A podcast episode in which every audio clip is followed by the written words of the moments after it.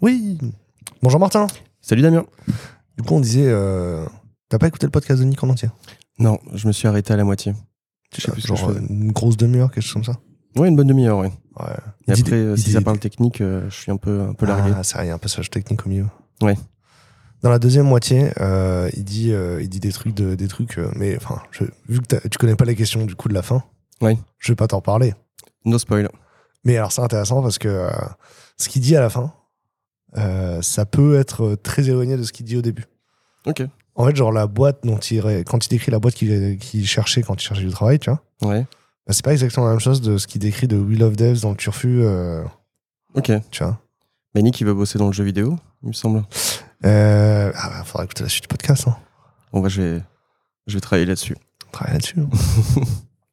Alors aujourd'hui, on reçoit un collaborateur remarquable de We Love Devs. Waouh. Euh, tous les collaborateurs et toutes les collaboratrices de We Love Devs sont remarquables. Merci. Mais il faut bien qu'on prenne euh, que quelqu'un enchaîne après Nick et c'est donc euh, Martin qui enchaîne. Enchanté. T'as l'air super à l'aise. Ouais, ça va. Ouais, ça va. Euh, alors j'espère que vous avez aussi écouté l'épisode, enfin que vous avez écouté l'épisode de, de Nick avant. hein. On sait des hors-séries de l'entretien. Euh, l'entretien, c'est le format euh, YouTube où on reçoit des CTO, des DSI euh, qui passent leur entretien annuel avec moi. Stylé. Bon là, du coup, c'est pas ton vrai entretien annuel. Tant mieux. si on veut refaire ta négo salariale, ça c'est un autre entretien annuel Ouais. Plus confidentiel. où il y a Vincent aussi. Ce D'accord. sera en comité plus fermé, quoi. Aujourd'hui, c'est une fiction. Cool. Le but, le but euh, c'est que euh, les, euh, les, les auditeurs, les auditrices, les, les clients, les clientes euh, qui ont envie d'en savoir plus sur We Love Devs, les gens qui travaillent chez We Love Devs, ils puissent prendre le temps de te rencontrer. C'est parfait. Super cool. Et moi, du coup, je vais pouvoir tester des questions aussi. Vas-y. Alors, pour les questions, euh, tu as désigné INSAF pour les préparer avec moi. Ouais. Elle les a effectivement préparées avec moi. Il y aura des happenings, il y aura des nouvelles questions, il y aura des questions plus ou moins drôles. Euh, mais tu ne connais pas ces questions. Je me tiens prêt à tout. Tu fais confiance à INSAF. Je lui fais confiance. Est-ce que c'est parti Let's go. Parfait, c'est exactement ce qu'il y avait écrit sur le script en plus. Parfait. J'ai écrit, c'est parti, mon intégration, let's go. Tu me connais trop. Pas c'est-à-dire que tu l'avais pas fait, je l'aurais fait. C'est sûr. Alors, la, la première partie, donc il y a quatre parties. La première partie, on va parler de ton parcours, Martin. Ouais. Euh, alors, j'ai lu ton CV avant de venir. hein. Merci de me l'avoir envoyé, Martin. Euh, mais très rapidement, si tu pouvais nous rappeler euh, trois points euh, essentiels pour toi dans le CV, dans ton CV, qui sont essentiels pour le poste aujourd'hui, quoi. Bah, j'ai démarré dans le recrutement en 2011, suite un stage de fin d'études en cabinet de recrutement. Ensuite, cabinet de recrutement, ça m'a un petit peu, un petit peu saoulé. C'était pas contre les cabinets de recrutement, mais celui-là en particulier sur Paris. Mhm. Ça, c'est le premier point. Ensuite, j'avais une petite période en tant qu'indépendant, mais j'étais, j'étais tranquille. Et après, j'ai rejoint Will of Dev. Donc voilà ma carrière en trois points. Et euh, ça fait dix ans maintenant que je suis dans le recrutement IT. J'ai commencé à avoir des poils blancs euh, sur la barbe. Ça- C'est vrai que la, ta, ta- ta barbe, enfin pour, le- pour les gens ne voient pas l'image, mais ta barbe est quand même moins, à moins de poivre sel que moi. Un petit peu, ouais, fais voir. Clairement, enfin moi après c'est Ouais, sur le bout du, c'est génétique en fait. hein, euh. sur le bout du bouc, je vois quelques, quelques poils blancs, ouais. J'en ai beaucoup derrière la- les oreilles aussi, c'est pour ça que j'ai une undercut. Ok. Bah, ça te va bien. Alors, euh, alors qu'est-ce qui t'amène, euh, si on doit refaire le fil rouge, qu'est-ce qui t'amène à, à ce poste-là aujourd'hui? Euh, Qu'est-ce qui m'amène à ce poste-là? Donc moi, j'étais dans le recrutement un petit peu par hasard. Même à l'école, j'avais fait un master RH, mais c'était un petit peu par défaut. Mhm. Ensuite, j'ai trouvé un poste, un poste sur Paris. C'était, c'était intéressant, formateur, mais pas bienveillant. C'était chiffre, chiffre, chiffre. Mhm. Et ensuite, bah, je te connaissais un petit peu de loin, via des amis euh, en commun, Mhm. et je trouvais le projet super cool. Euh, je me suis dit, tiens, il y a moyen de faire ce que j'aime bien faire, c'est-à-dire parler à des gens, euh, les conseiller, mais de façon un peu plus bienveillante euh, que ce que j'ai connu en cabinet. Mhm. Donc voilà, ça m'a amené euh, chez Will of Dev, et, euh, et ça se passe très bien. On va raconter l'histoire de la rencontre après. Ouais. Je te poserai la question. Et alors, la dernière question sur ton passé, hein, parce que c'est vrai que les gens, à ce moment-là du truc, ils doivent se demander c'est quoi ton poste? Ouais. Ouais. Euh, Mais je vais te la reposer après. Avant, Ouais. je veux savoir qu'est-ce que tu voulais faire quand tu étais petit? Euh, franchement, je voulais être bijoutier, c'est un truc de malade. C'est vrai? Euh, ouais. Parce que Ouais. tu les as vus dans GTA Euh, non, j'ai dû tomber sur un tailleur de pierre à un moment, je trouvais ça complètement dingue. Genre bien lisser les faces, partir d'un caillou et arriver à, à un bijou, je trouvais ça, je trouvais ça absolument incroyable. Ah, puis il les analyse pour voir où sont les, les points où on peut les casser et tout. C'est Ouais, hyper, ouais. hyper technique, quoi. C'est ultra technique, comme faire des montres, euh, j'imagine. Mais euh, je trouvais ça fascinant. Donc, euh, alors, je suis pas. euh, C'était de euh, 5 à 10 ans que je rêvais de faire ça. Mais après, voilà, quoi. C'était à l'école. la- la- Faire les logiciels de modélisation 3D qu'utilisent les, hein, les bijoutiers qui font les, les bijoux, ça doit être fascinant aussi. Ça doit être très Parce technique. qu'ils ont des logiciels où tu as, la machine, tu scannes le- le- le- la pierre. Le logiciel te propose plusieurs formes que tu peux faire avec le- la pierre, tu vois. C'est. J'aimerais voir ça. J'aimerais les faire, moi. C'est le, genre de le genre de pet project. En plus, c'est des projets où tu fais un logiciel qui sert trois ou quatre fois par jour, tu vois. Ouais. Mais on peut mettre euh, des millions d'euros parce que ça vaut le coup, tu vois. Bah ouais. Parce que tu vas permettre d'utiliser le plus de matière possible dans, le, dans la matière finale, tu vois. Optimiser le, le bout de caillou, quoi. Ouais, mais quand le bout de caillou il vaut euh, des millions le kilo, euh, ça vaut le coup. Ça vaut le coup d'investir dans le logiciel. Bah ouais. C'est un sujet, c'est que la valeur du logiciel, elle dépend toujours de ce qu'on fait avec à la fin, quoi. C'est clair. Donc voilà, bijoutier, Damien. Est-ce que la réponse te surprend Non, elle est stylée. Enfin, euh, oui, oui, euh, elle est inattendue, elle est stylée. Euh, Est-ce que ça m'étonne Euh, Non. Rien, rien peut t'étonner de toute façon. Pas se te dire que. Non, mais c'est cohérent, quoi. Ok. Ça, moi, ça me paraît cohérent, ça me, ça me paraît pas euh, surprenant, quoi. Ça me paraît Ouais, pas. ouais. C'est pas comme si tu me disais euh, tu voulais être pompier. Je bah non, euh, excuse-moi, t'as- pas l'air de savoir courir avec une nage dans les mains, quoi. Ça, Bijoutier, euh, pour toi, ça me va. Ouais, Euh, parfait. C'est un métier que t'aurais pu faire, ça me choquerait pas. Peut-être tu le feras plus tard. hein. On sait jamais, hein. les reconversions, euh, c'est à la mode en ce moment. D'accord. Bon, alors maintenant, on va parler de, de Martin dans l'entreprise. Est-ce que tu peux pitcher Will of Devs Pitcher We Love Dev, We Love Dev, c'est, euh, on va dire, euh, job board. C'est un mot qui est connu, mais également un média euh, qui est euh, destiné au profil développeur à la base, mais aujourd'hui, on s'adresse au profil tech euh, plus largement, même si le nom euh, We Love Dev, euh, voilà, on, on s'y reconnaît pas trop si on est DevOps pour l'instant, mais aujourd'hui, on adresse tous les métiers techniques. Donc DevOps, euh, data, euh, même chef de projet technique, ils sont tous très bienvenus chez We Love Dev. Euh, donc voilà, c'est au-delà d'un job board, c'est une partie média et une partie qui fait beaucoup de marques employeurs. On va faire pas mal de vidéos, pas mal de, de projets médias avec des entreprises. Voilà, on se contente pas d'être une simple CV Tech. Quoi. Il est super ton pitch. Merci. Je n'ai rien à rajouter. Comment tu as rencontré Will of Devs? Comment j'ai rencontré We Love Dev Euh, Je pense que je t'avais croisé donc via des amis communs dans un bar. Tu, tu Euh. m'avais pas approché déjà en cab? Je t'avais, oui, Moi, j'avais des mails. Quand, quand on s'est vu la première fois, j'avais au moins 50 mails de Martin Hutton. Mais c'est vrai que je te spammais de mails. En fait, euh, j'étais en cabinet euh, spécialisé sur les développeurs mobiles. Toi, tu avais un super parcours Et sur nous l'île. n'étions pas nombreux. Et vous n'étiez pas nombreux en natif, surtout. Et toi, tu étais, franchement, déjà à l'époque, tu avais un super CV. Est-ce euh, que j'étais dans ton top 20 euh, Most Wanted ou pas? Ah ouais, c'est sûr. Ah, c'est sûr, non, mais. à ce- celui-là, on s'est dit sur l'île, il faut pas le lâcher.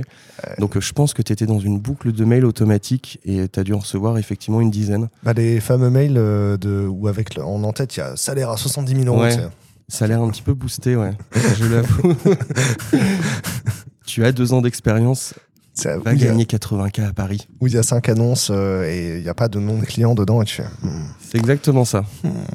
Ouais. Mon client, dans le secteur du retail, est prêt à t'embaucher pour 80K. Mais Alors, le truc fascinant que j'ai appris après, c'est que tu te. Enfin, c'était des vrais clients et tu rédigeais vraiment le mail à chaque fois.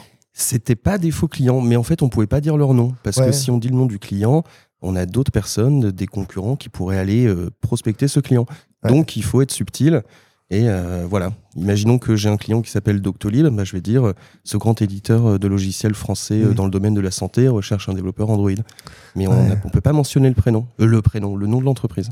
Ah, c'est marrant. Une fois, il y avait un recruteur qui m'avait approché pour. euh, Enfin, c'était pour Laurent Merlin. Ouais. Mais il avait pas mis le nom de Laurent Merlin dedans. Mais en fait, en banalisant l'annonce, il s'était pas rendu compte, mais euh, il pensait que c'était une techno, mais c'était le nom de l'équipe, l'acronyme, tu vois. Ah mince. Et du- Et du coup, je l'ai appelé, je dis Ouais, euh, ben, je savais pas que Laurent Merlin recrutait du dev mobile. euh, moi, je veux bien aller rencontrer euh, Régis qui recrute sur ce poste-là, tu vois. Et il me fait Mais comment tu sais que c'est Laurent Merlin Bah, t'as mis Chef, je sais plus comment s'appelait. Le...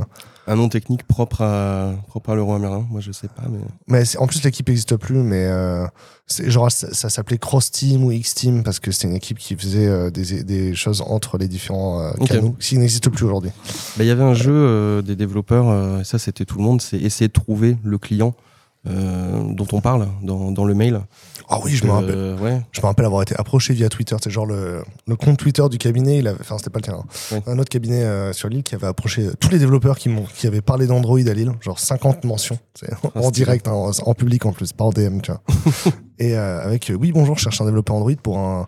Euh, pour une startup spécialisée dans la vidéo à 360 degrés à Lille. Ah, je pense savoir. J'étais en mode, ah bah oui, c'est vrai, Giropti qui recrute. Bon, bah je vais leur envoyer un mail, vois. Je Merci. vais passer en direct, merci beaucoup. pas surtout que j'étais free, quoi. Donc, euh, si tu veux. euh, Ça, c'était le cauchemar du, du consultant en cabinet. ouais, Quand le enfin, développeur postule directement, c'est, on est triste. Oui, je sais. On perd notre com, quoi. Et moi, je me rappelle du coup qu'on s'était, on s'était parlé au téléphone sur Je cherche un dev au tout début. Ouais, ouais. Et euh, on- en, en- tu- euh, en gros, tu m'avais dit comment est-ce que toi, tu pouvais utiliser Je cherche un dev. euh, T'avais des robots, des pommes. Oui, c'est ça, des robots et des pommes. Ce magnifique nom, tu t'en souviens? Ah, je me rappelle. Bah, après, ton email, euh, Martin à DRDP, il, il monte encore dans mes boîtes mail. Incroyable. Euh, et donc, du coup, il y avait, il y avait ça. Et je me rappelle, tu avais dit un truc du genre Bon, bah, on peut pas travailler ensemble, mais si ça marche ton truc, Damien, faut que tu me rappelles et, et tu me, tu m'embaucheras, quoi. Ouais, ouais, c'était un truc comme ça. Là, c'était- au début, je voulais que tu travailles avec moi, mais je me suis dit, euh, je me suis dit bon, euh, t'as l'air investi dans ton projet et, et moi un petit peu moins. Et moi, j'aimais pas trop bosser tout seul. Donc Mm. je me dis tiens, il y a un projet qui est sympa euh, et qui va être plus solide que le mien parce que moi, j'étais pas technique à l'époque. Donc euh, la moindre feature, ça aurait coûté un bras. Euh, là, je me suis dit tiens, ces deux devs et leur produit va que évoluer. Donc ils ont un produit qui est, qui Ouais. est top. On va les rejoindre quoi.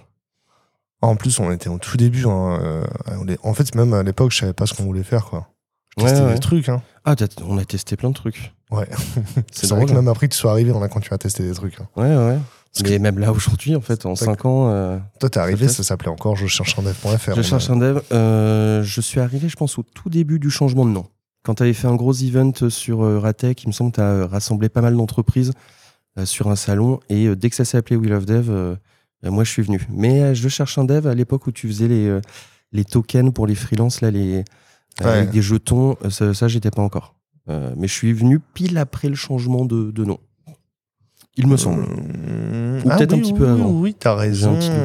T'as raison. Ça date, hein Ouais, ouais, ouais, t'as raison. On a changé. D'abord, on a, on a vu la CVTech euh, et on a vendu des tokens, effectivement. Ouais. Et après, on a, euh, on a développé la plateforme et les tokens, on se rend compte, ça marche pas très bien. euh, Ça marchait à toute petite échelle encore. En vrai, ça marchait pas. Ouais. Pour la très bonne raison que les, les recruteurs, quand ils achètent un token à X euros, ils veulent en, euh, parler qu'aux meilleurs développeurs avec ce token-là. C'est ça. Donc tout le monde est OK pour acheter un token, mais après, personne parle au dev. C'est un peu ça, ouais. C'était Ouais, ça. ouais. Genre, OK, moi j'ai acheté un token à 150 euros, mais je veux parler qu'à des devs qui valent 800 euros. Bah, c'est- oui, mais allez, il faudrait parler à des gens, du coup, quand même, entre temps, parce que là, euh, il y a des plans de gens qui sont passés, t'aurais pu les recruter. Ah ouais, mais moi j'ai un token à 150 euros. OK, bon. Donc, voilà. ça. Et on a fait le pivot, du coup, sur un hiver euh, janvier. On a, fait, euh, on, a créé, on a acheté la landing euh, We Love Devs, on a bossé avec une boîte. Ouais. Et on a passé sur le modèle avec les abonnements, où tu avais un nombre de Ouais. conversations par jour. Et on a levé des fonds en juin après ça. Et je me rappelle, sur les slides de la levée de fonds, il y avait déjà ta photo. C'est Mais pas dans l'équipe, il y avait dans les gens à qui on parle qu'on voudrait embaucher si on lève des fonds. c'est ça. non, mais c'est vrai. On était déjà bien, bien en contact. Il y a eu plusieurs pivots. On a, on a tenté des trucs. On avait tenté euh, euh, un petit peu de, de renforcer l'aspect un petit peu consulting ou cabinet, c'est-à-dire Ouais. où euh, je propose des candidats en, en guise de d'un honoraire. Bon, c'était pas terrible. Et je pense que le tournant, c'était euh, aussi avec Mohamed euh, la claque. Alors, je sais plus Ouais. si c'était ça, mais où ils nous ont dit, euh, bah, les gars, allez voir les agences RH et adressez-vous à des clients un peu plus grands comptes. Parce que Ah ouais. c'était. Avant, c'était très start-up et on, on est content. Sur, sur, sur la page, on, on avait du monde et tout. Moi, je pense que Mohamed, mais il, a- euh, mais Mohamed, il a retourné un petit peu le. il y a une phrase qu'il a dit, et je la dis encore aux gens qui connaissent pas Mohamed et qui bossent chez We Love Devs. Mm. Euh, c'est genre, est-ce que tu crois, en gros, des grands comptes, on peut tout le temps les approcher? Ils ont tout le temps besoin de, au moins de marque employeur ou de toucher Ouais. les développeurs. Ouais. Et euh, ça, je le répète encore à Amandine à Salomé. euh, ouais, tu crois, que je peux approcher tel client? Quand c'est une petite boîte, on essaie de voir si elle recrute, si elle recrute pas, tu vois. Mm. Mais les grands comptes, en fait, ils recrutent. Allez-y, l'année. ouais. Ouais, ouais. On peut tout le temps leur parler. Et euh, je pense que c'était un des tournants. Je sais pas si toi, tu as des tournants sur Will of Dev par rapport au début, mais c'est vrai Bah, que Non, mais clairement, c'était. l'aspect oser aller vers les grands comptes, c'est assez nouveau. Et même en fait, euh, c'est enfin, une erreur qu'on a faite au début, c'était de croire qu'on était un, un- un produit innovant sur le marché, euh, de, de croire qu'on était nouveau, en fait, qu'on avait une nouvelle façon de faire, de pas euh, euh, et donc d'ignorer en fait que le marché était structuré, qu'il y avait des clients qui avaient des habitudes d'achat, qu'il y avait des canaux de vente qui étaient déjà installés. Et les agences, c'est un canal de vente, on pouvait pas le passer au travers. Euh, et euh, en fait, euh, du coup, ben, au bout d'un moment, on s'est rendu compte qu'on faisait pas quelque chose de si nouveau que ça. On faisait les- la même chose que les job boards comme Monster, mais on le faisait d'une façon différente. Ouais. Et en fait, d'expliquer que on fait là, on vend le, le- un produit qui rentre dans le même, euh, qui rentre dans le même panier, mais d'une façon de- qui est nouveau en fait. Ça Mm. marche. Il doit y avoir un biais quand tu construis un produit. Tu as peut-être l'impression que c'est nouveau et novateur et euh, euh, les gens vont euh, passer outre des process classiques pour acheter ce produit qui semble novateur, c'est mon bébé, etc. Mm. Mais c'est vrai qu'on peut oublier qu'en fait, euh, il y a une structure aussi innovant. Euh, ben, des fois, on peut se confronter aussi au marché. On Ouais. peut se dire, mince aussi, eux, ils font, ils font pareil que nous, peut-être même parfois en mieux. Et euh, nous, notre produit, notre bébé, ça Ouais. permet pas de contourner les process. Et c'est vrai que pour les grands comptes, il y a des process. euh, euh, voilà, ils vont pas dire, oh, ça c'est nouveau, euh, vite, on va passer par eux, quoi. Non. Bah, en fait, euh, je pense que c'est lié à comment on a fait l'étude de marché? Euh, Oui. Parce que l'étude de marché, quand tu l'as fait en classique, euh, dans, comme quand, quand on apprend en école de commerce, tu vas regarder qui sont les acteurs, comment ils se positionnent, comprendre les segments, et ensuite tu vas te positionner à côté d'un concurrent, tu vois. Ouais. Et alors que nous, on a fait une, euh, ce qu'on appelle du customer development ou du lean startup. Parce qu'au début, je cherche un dev.fr, c'était euh, je galère à trouver des devs, euh, venez m'aider, quoi. Ouais. Et on, on s'est que concentré sur ce problème-là. Du coup, effectivement, on a parlé qu'à des gens qui euh, allaient jamais au supermarché, si tu veux. Ouais. Et donc, du coup, on a eu l'impression de. On a d'abord parlé à des gens qui étaient sur un marché qui n'était pas adressé. Et, Oui. euh, et en fait, bon, bah, une fois qu'on a construit une solution qui correspond à ces gens-là, euh, en fait, tu as envie, si tu veux, que ton. Si tu veux pouvoir adresser les clients qui ont déjà la, qui sont déjà adressés, en fait, à ce moment-là, il faut que tu te rends compte que tu as peut-être une innovation, mais ces gens-là, ils ont déjà des habitudes et il faut rentrer dedans, quoi. Et euh, parfois, c'est dur de bousculer les, les habitudes, quoi. Et donc, effectivement, je pense que ça correspond entre un moment où on a travaillé avec Mohamed on- et on a commencé à être référencé dans les agences. Après, pour être référencé dans les agences, il fallait aussi avoir levé des fonds, il fallait Oui. aussi avoir certains volumes, etc. Et euh, ça a commen- commencé à marcher vraiment en 2020 quand on a commencé à avoir les volumes de candidats aussi. Quoi. Il y a eu une belle explosion du, du vivier euh, à partir de 2021. Euh, alors au tout début, t'avais quand même un- on avait quand même un bon vivier. Je pense que tu connaissais Ah, du on- monde sur la région lilloise. On était content avec 10, Euh, 10 candidats par jour. hein. Ben, 10, 10 inscrits par jour, on était, euh, On était heureux. Alors aujourd'hui, on est plus sur du 100, euh, 100 par jour en, en moyenne. Ouais. Et ouais, fois, fois, fois 10 du côté des inscrits. Mais au début, je trouvais quand même le vivier impressionnant pour quelque chose qui était nouveau. Je pense que ça venait de ton réseau où tu étais déjà un petit peu. tu avais une petite Ouais, euh, notoriété, quoi. Bah, en fait, le, le mot, le mot je cherche un dev.fr était bien. Effectivement, il y avait de la notoriété de, de Startup Weekend au début. C'est marrant euh, ton anecdote euh, quand tu quand tu allais à Wazem dans des bars. Hé, tu cherches un dev? Ah, Les gens te reconnaissaient comme ça. Toi, ça t'énervait. Au c'est début, c'est le mec de mais- la vie est belt euh, qui faisait cette blague-là tout le temps. Là. Comment il s'appelle euh, Hé, c'est Damien, il cherche un dev, regardez. Et du coup, tu, non mais je me rappelle, genre à la, à la, c'était à la fête de la soupe, je cherchais ma meuf dans la foule. et euh, et t'as le mec de la, la vie est belt, euh, tu sais, c'est ceux qui font les ceintures en forme de pneus. Enfin, ils récupèrent des pneus pour faire des ceintures. Ah, ok, ok, stylé. Et euh, il y a lui qui fait, hé, tu cherches un dev Alors que j'étais monté sur un poteau pour chercher ma meuf comme ça, c'est, hé, tu cherches. Je suis ah putain, T'as pas trop gêné bah, Sur l'île, t'es t'es quand même un petit peu connu, quoi. Tu connais des gens. Ouais, Tu bah, bah, des gens. ouais, bah après je me- j'ai- j'aime bien me faire remarquer. Euh, c'est vrai que t'es le premier à dire bonjour et interpeller les gens pour leur dire bonjour. Encore ce midi à Euratech, euh, je sais pas combien de bonjours euh, euh, t'as donné, mais une bonne vingtaine, quoi. Ouais, mais en même temps, les gens Bonjour, qui viennent au bureau le vendredi, c'est des gens sympas. C'est vrai que c'est des gens sympas au bureau le vendredi, ouais. Alors le reste de la semaine, il y a beaucoup de gens que je connais pas, je leur dis pas bonjour. hein. Euh, c'est quoi ton moment préféré depuis que t'es arrivé chez Will of Days Euh, moment préféré, il y en a, il y en a franchement pas mal. hein. Il y en a pas mal. Euh, moment préféré, c'est de voir euh, quand on a sorti notre première vidéo un petit peu qualitative. euh, je pense que Nico était arrivé. Ça- on avait ça déjà fait. laquelle, euh, la, vidéo, la première vidéo un peu qualitative? Euh, Est-ce qu'il c'est y en a pas eu avant que- des vidéos moins qualitatives avant ou pas? Euh, non, mon premier souvenir marquant, c'était avec la mobilerie. Je trouvais Ouais. le montage bien. Et là, je me suis dit, mince, il y a vraiment moyen de, de faire des vidéos de qualité. Je connaissais pas encore Nico euh, et sa, sa patte magique pour le montage. Ouais. Mais là, je me suis dit, ah, il y a moyen. C'était la toute première vidéo quasiment. C'est pour ça qu'il n'y avait peut-être pas d'antécédent, mais euh, c'était la première vidéo euh, où je trouvais qu'il y avait une belle qualité de son, d'image, de montage et tout. C'était avec la mobilerie, je m'en souviens. Ouais. En fait, je me, je me rappelle parce qu'on avait eu la conversation tous les deux à, à. À l'époque, on n'avait pas de bureau à on allait à la Oui. cafette. Oui, c'était à la cafette, ouais. Et, on et tu m'avais dit, ouais, t'as vu Welcome, ils font des vidéos. Et c'était le début Ouais. de Welcome, ils faisaient pas forcément des vidéos tout le temps. Enfin, c'était pas mainstream, quoi. Oui. Et euh, je t'avais dit que j'étais pas très très convaincu du format média. À l'époque, moi, je faisais beaucoup plus de médium. Et euh, Ouais. je trouvais que l'écrit avait un référencement SEO. Et je t'avais dit que j'étais pas convaincu par la vidéo. On a testé ça avec la mobilerie, qui est toujours client chez nous aujourd'hui, d'ailleurs. hein. Ouais. C'est un des plus anciens clients, la mobilerie. On, fait, on, a, on a testé ça. On avait fait une mini-série avec eux à l'époque. Ouais. Chose qu'on n'a plus jamais refait. hein. C'est pas que c'est. Non, c'est pas. En fait, c'est pas ça.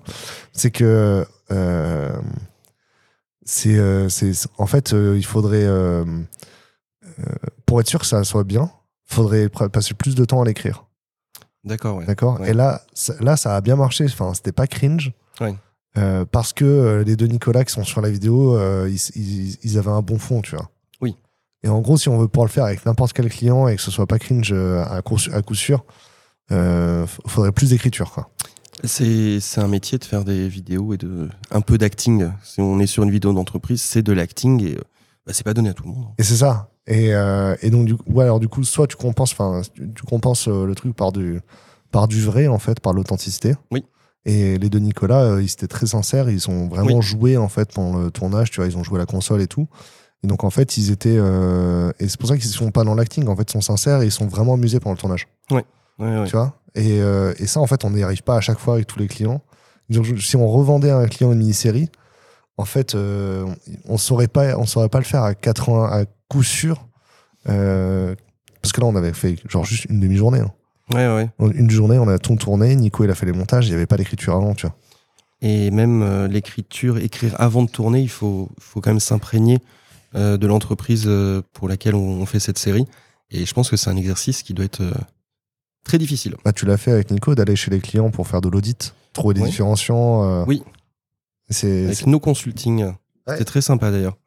Mais il faut, il faut faire tout un travail en amont euh, avant de tourner une, une mini-série et autres. C'est, c'est, c'est, c'est du taf. Et en gros, du coup, ben, la mobilerie, on n'a pas fait ce taf-là.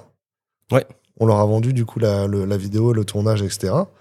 Euh, et c'était bien, mais en vrai, on a eu de la chance. Et euh, si Oui. on voulait le refaire, en fait, on demanderait un budget qui serait quatre fois supérieur. Et il y a une part, euh, peut y avoir une part d'aléatoire. Quoi. Bah, du coup, si, bah, si on le faisait avec un budget quatre fois supérieur, on est sûr que c'est bien à tous les coups. Ouais. Parce qu'on on fait le travail d'étudier la boîte, euh, de Oui. chercher les trucs, de, de faire les questions avec les gens, etc. Euh, on met plus de moyens pour être sûr que ce soit bien. Euh, j'ai d'autres temps forts, hein, si tu veux. Vas-y, vas-y, dis-moi. Euh, moi, j'ai bien aimé les recrutements sur l'équipe com. Je trouve que maintenant, l'équipe com média, elle est, elle est intéressante. Avec Ouais. Charlotte qui est en train de s'imposer comme euh, un leader. Comme un leader. Euh, ouais, qui, qui- on voit les progressions, etc. Et je trouve euh, la partie communication, ça marche pas mal. J'ai bien aimé les, les Bah. recrutements de ce côté-là. Justement, la, la question d'après dans le script, c'est euh, c'est qui ton ou ta collègue préférée et pourquoi INSAF? J'en ai beaucoup, mais effectivement, euh, Insaf, euh, j'adore son énergie. C'est INSAF qui a écrit la question. Euh, ok, Il l'avait pas ok. Non, mais c'est. Oui. J'avais déjà donné un indice euh, quand tu me demandais qui, euh, qui est ton complice, j'allais dire Insaf. Bah oui. Mais euh, effectivement, elle est pleine d'énergie. Franchement, j'aime tout le monde euh, chez We Love Dev. Euh, euh, en tout cas, euh, du côté pro, je m'entends bien avec tout le monde.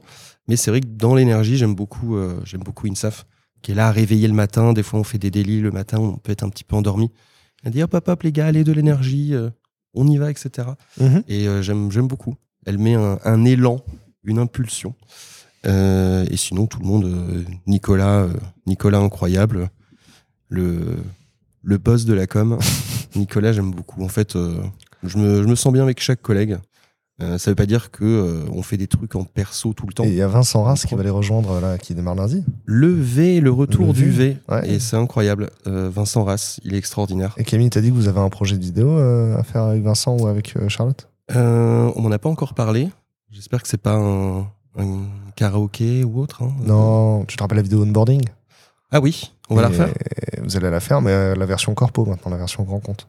D'accord, on va mettre un, on va mettre un costard, costard cravate. Non, mais vous allez la faire en petites vidéos, plein de petites vidéos. Vous allez faire un podium. Ok, oui, c'est très bien. Ah oui, c'est très bien. Ce sera la première mission de, de Vincent? Ah, on sait pas si c'est Vincent ou si c'est Charlotte ou si c'est Insaf qui le fait. euh, on sait juste qu'on le fait pendant la période de creuse euh, en avril-mai, quoi. Stylé. Ouais. Ça va très bien se passer.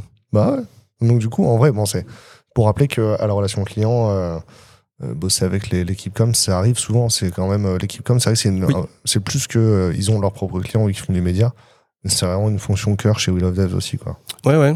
Et ce qui est bien avec les collègues pour parler d'eux, c'est que on n'hésite pas à interagir, même si c'est pas notre département entre guillemets.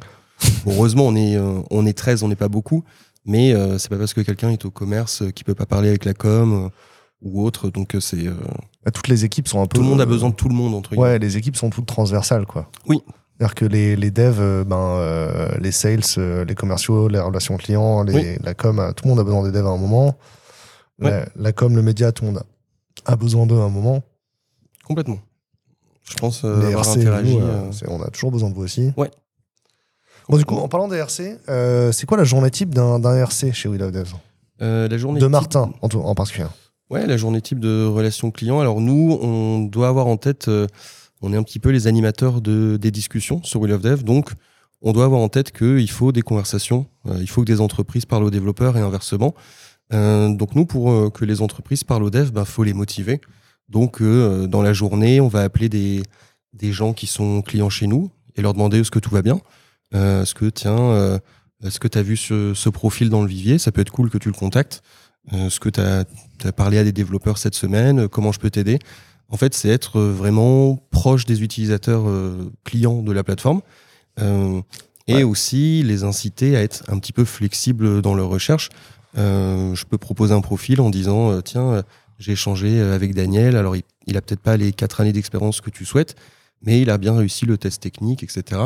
Donc voilà, dans la journée, il n'y a pas forcément de journée type, mais il faut garder en tête son KPI principal qui est euh, des conversations de qualité, avoir un maximum de conversations de qualité euh, euh, sur la plateforme. Donc euh, c'est motiver les recruteurs et également j'ai une partie candidat où je dis aux candidats tiens euh, il peut y avoir telle ou telle entreprise euh, qui est intéressante. Ouais. Euh, N'hésite pas euh, à faire des candidatures spontanées euh, avec telle ou telle entreprise. Donc c'est motiver les candidats à aller postuler à des boîtes qui ont l'air cool Ouais. et euh, les recruteurs à aller chercher des profils et quitte à sortir un petit peu de sa zone de confort euh, parce que la zone de confort c'est appeler uniquement les développeurs qui correspondent à 100% euh, au poste.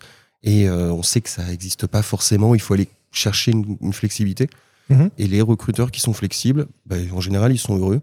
On en a plein qu'on recrutait via Will of Dev et des profils qui étaient euh, pas forcément à 100% euh, compatibles avec la fiche de poste. Ouais. Mais il y a plein de choses qui peuvent faire la différence. Il y a par exemple une entreprise qui recherchait un dev senior, mais au final, elle a recruté euh, quelqu'un qui avait euh, à peine six mois de stage, mais il avait bien réussi, par exemple, les QCM sur We Love Dev. Ils avaient ça montrait remarqué, qu'il euh, était passionné, quoi. ça a montré qu'il était passionné. Et c'est vrai que sur ce marché, il faudrait plus de flexibilité euh, sur euh, les rencontres, euh, plus de flexibilité côté recruteur, en disant tiens, euh, va rencontrer ce, ce développeur atypique, va rencontrer ce développeur junior, et également quand même de la flexibilité côté développeur en disant ne te ferme pas euh, des pistes. Par exemple, typiquement, il y a des, beaucoup de développeurs qui vont dire je veux pas de SN.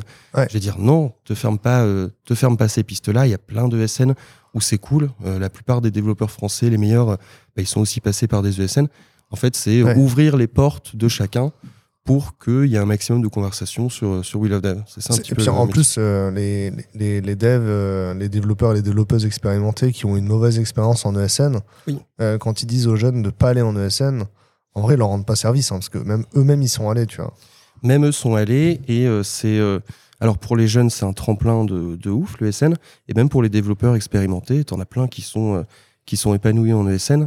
Donc l'idée, c'est voilà, sortir un petit peu des, des préjugés, mais pour chacun.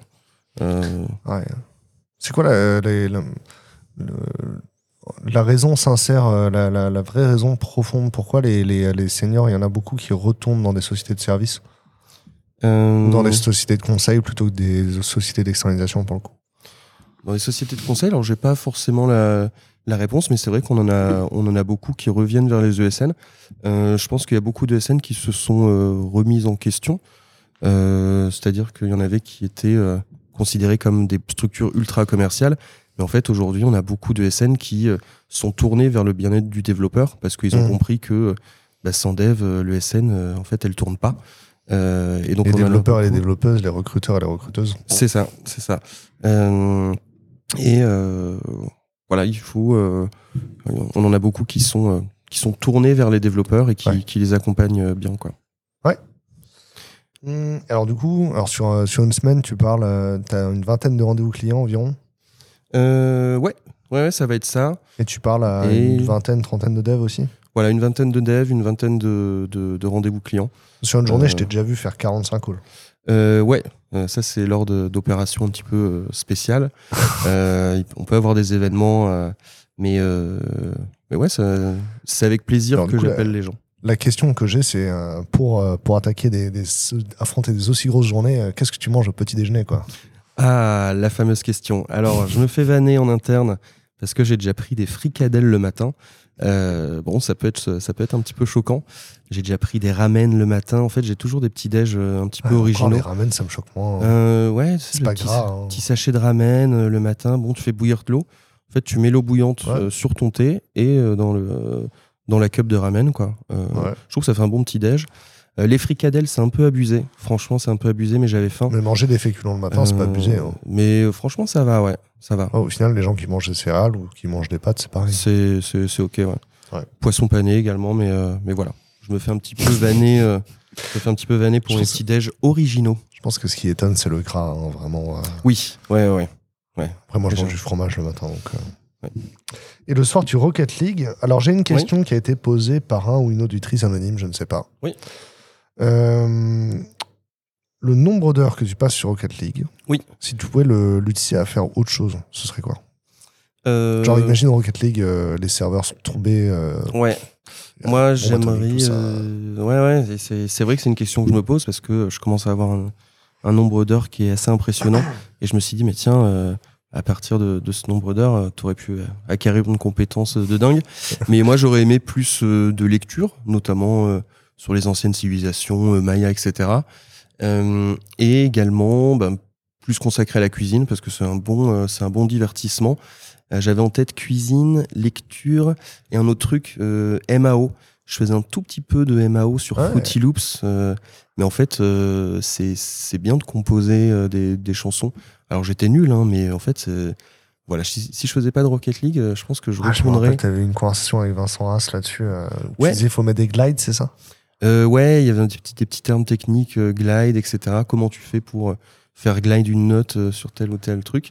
Mais c'est vrai que c'est. Je savais pas de quoi vous parliez. Je me rappelle. Vincent c'était en mode.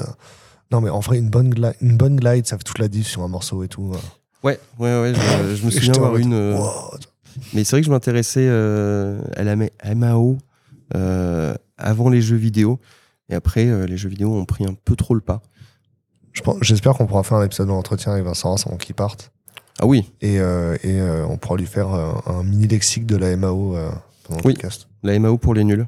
Voilà, ça, genre quatre mots mystérieux de la MAO déchiffrés par Vincent Haas. C'est une bonne idée. Limite, ça devrait être une vidéo sur la chaîne secondaire, en fait. Bah ouais, Non, c'est une bonne idée. Et il en parle bien. Il serait très, euh, très pédagogue. Ah, Il y a moyen de faire un feat avec un dev qui est intéressé par le sujet, tu sais. Ouais. Je suis sûr que les développeurs, ça intéresserait, la MAO. Complètement. J'en ai beaucoup euh, en, en ligne. C'est un des, une des passions qui revient souvent chez les développeurs, euh, la MAO.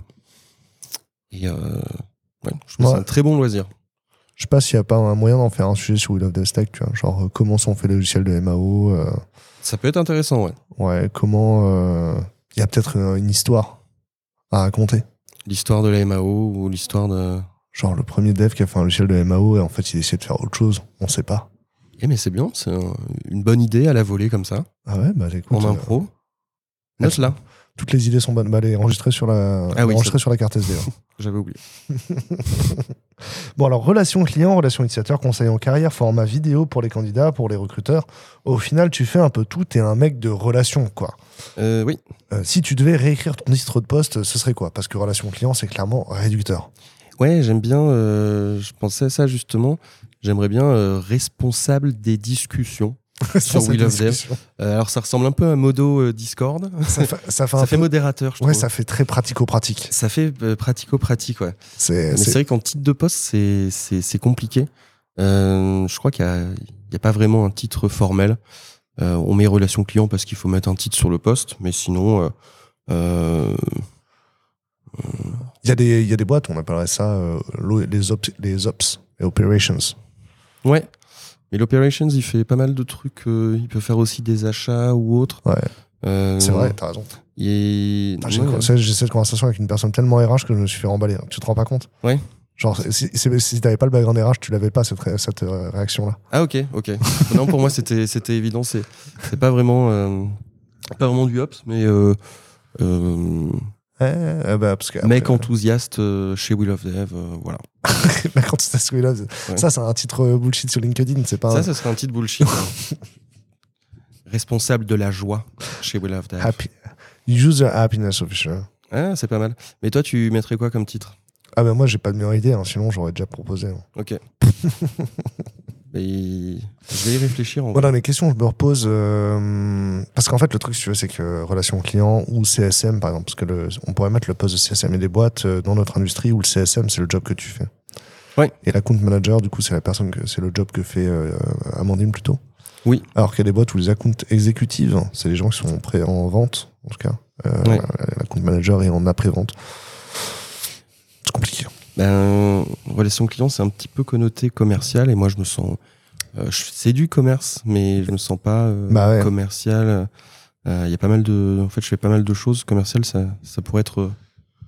euh, voilà, que un champ d'action, mais il y en a plusieurs, quoi. Et c'est ça. Et, en- et du coup, parce qu'il y a effectivement, en fait, tu fais la relation entre utilisateurs de manière générale, quoi. C'est ça. Relations at Will of Dev. Relations. Chargé de relations. Chargé de relations, voilà. Comme dans les écoles, c'est. Chargé de relations entreprises. Ouais, ouais, ça, ça marche. Euh, du coup, partons sur chargé de relations. Franchement, c'est officiel? Non. C'est parti. C'est pas officiel. Alors, disons, euh, d'après toi, ce serait quoi les euh, qualités indispensables d'un ou une bonne chargée de relations? Un bon chargé de relations, il doit être ouvert sur les personnes. Il doit pas être un chargé de relations. Il n'a pas de préjugés. Euh, il ne juge pas les personnes en amont. T'arrêtes pas de euh, regenrer au masculin. Je, je fais. Je suis désolé. Je... Et tu, et- ouais. et tu me dis des préjugés. Mince, mais en fait, euh, Ta première réponse, c'est des préjugés, alors que là, Oh. je viens de te faire un ou une chargée de relations, et tu fais un bon chargé de relations. ouais, ouais, c'est vrai. J'ai tendance à faire ça. Je pense que c'est un réflexe de beaucoup de Et monde. donc, et donc, du coup, faut pas de préjugés pour. euh, faut, faut faire attention à ces préjugés. Ouais, ouais, mais en fait, euh, vraiment, c'est sincère que si je dis développeur, j'en- j'englobe euh, tout le monde. Euh, mais c'est vrai que ça, ça allonge un petit peu les phrases. Ah ouais. Genre un bon chargé de relation ou une bonne chargée de Ah, relation. mais tu utilises juste un ou une bonne chargée Un de bonne, ouais. Et en, en vrai, il faut que j'apprenne hein, tout ce qui est euh, inclusif, euh, même dans le phrasé ou dans l'écriture. C'est quelque chose qui est. Qui est Ah c'est ouais. un travail, ça demande une formation limite. C'est limite. Enfin, pour s'exprimer. j'ai l'impression que, ouais, alors il y a une formation, clairement. Et, et je- on a eu plusieurs moments où on s'est reposé des questions sur. On a reformalisé comment on faisait la com publique de Will of Death pour être plus inclusif. Ouais. Euh, mais moi, au quotidien, c'est une gymnastique de cerveau et c'est un effort tous les jours. En vrai, c'est un effort. Euh, là, je parle naturellement sans réfléchir, entre guillemets. Euh, mais ça, ça demande de la pratique. Et en fait, je- moi, je le force exprès pour faire attention à ce que des invités de Oui. Death, qui sont parfois des clients, ils le font, ils soient dans la même vibe que moi, ils rejoignent Ouais. pas. Ouais, ouais, je comprends. Mais il faut coup- comprendre aussi que c'est difficile quand c'est pas naturel. Ah bah, je m'exprime vraiment une. mais je comprends. A pas oui, On vient, de, on vient tous de loin. c'est clair.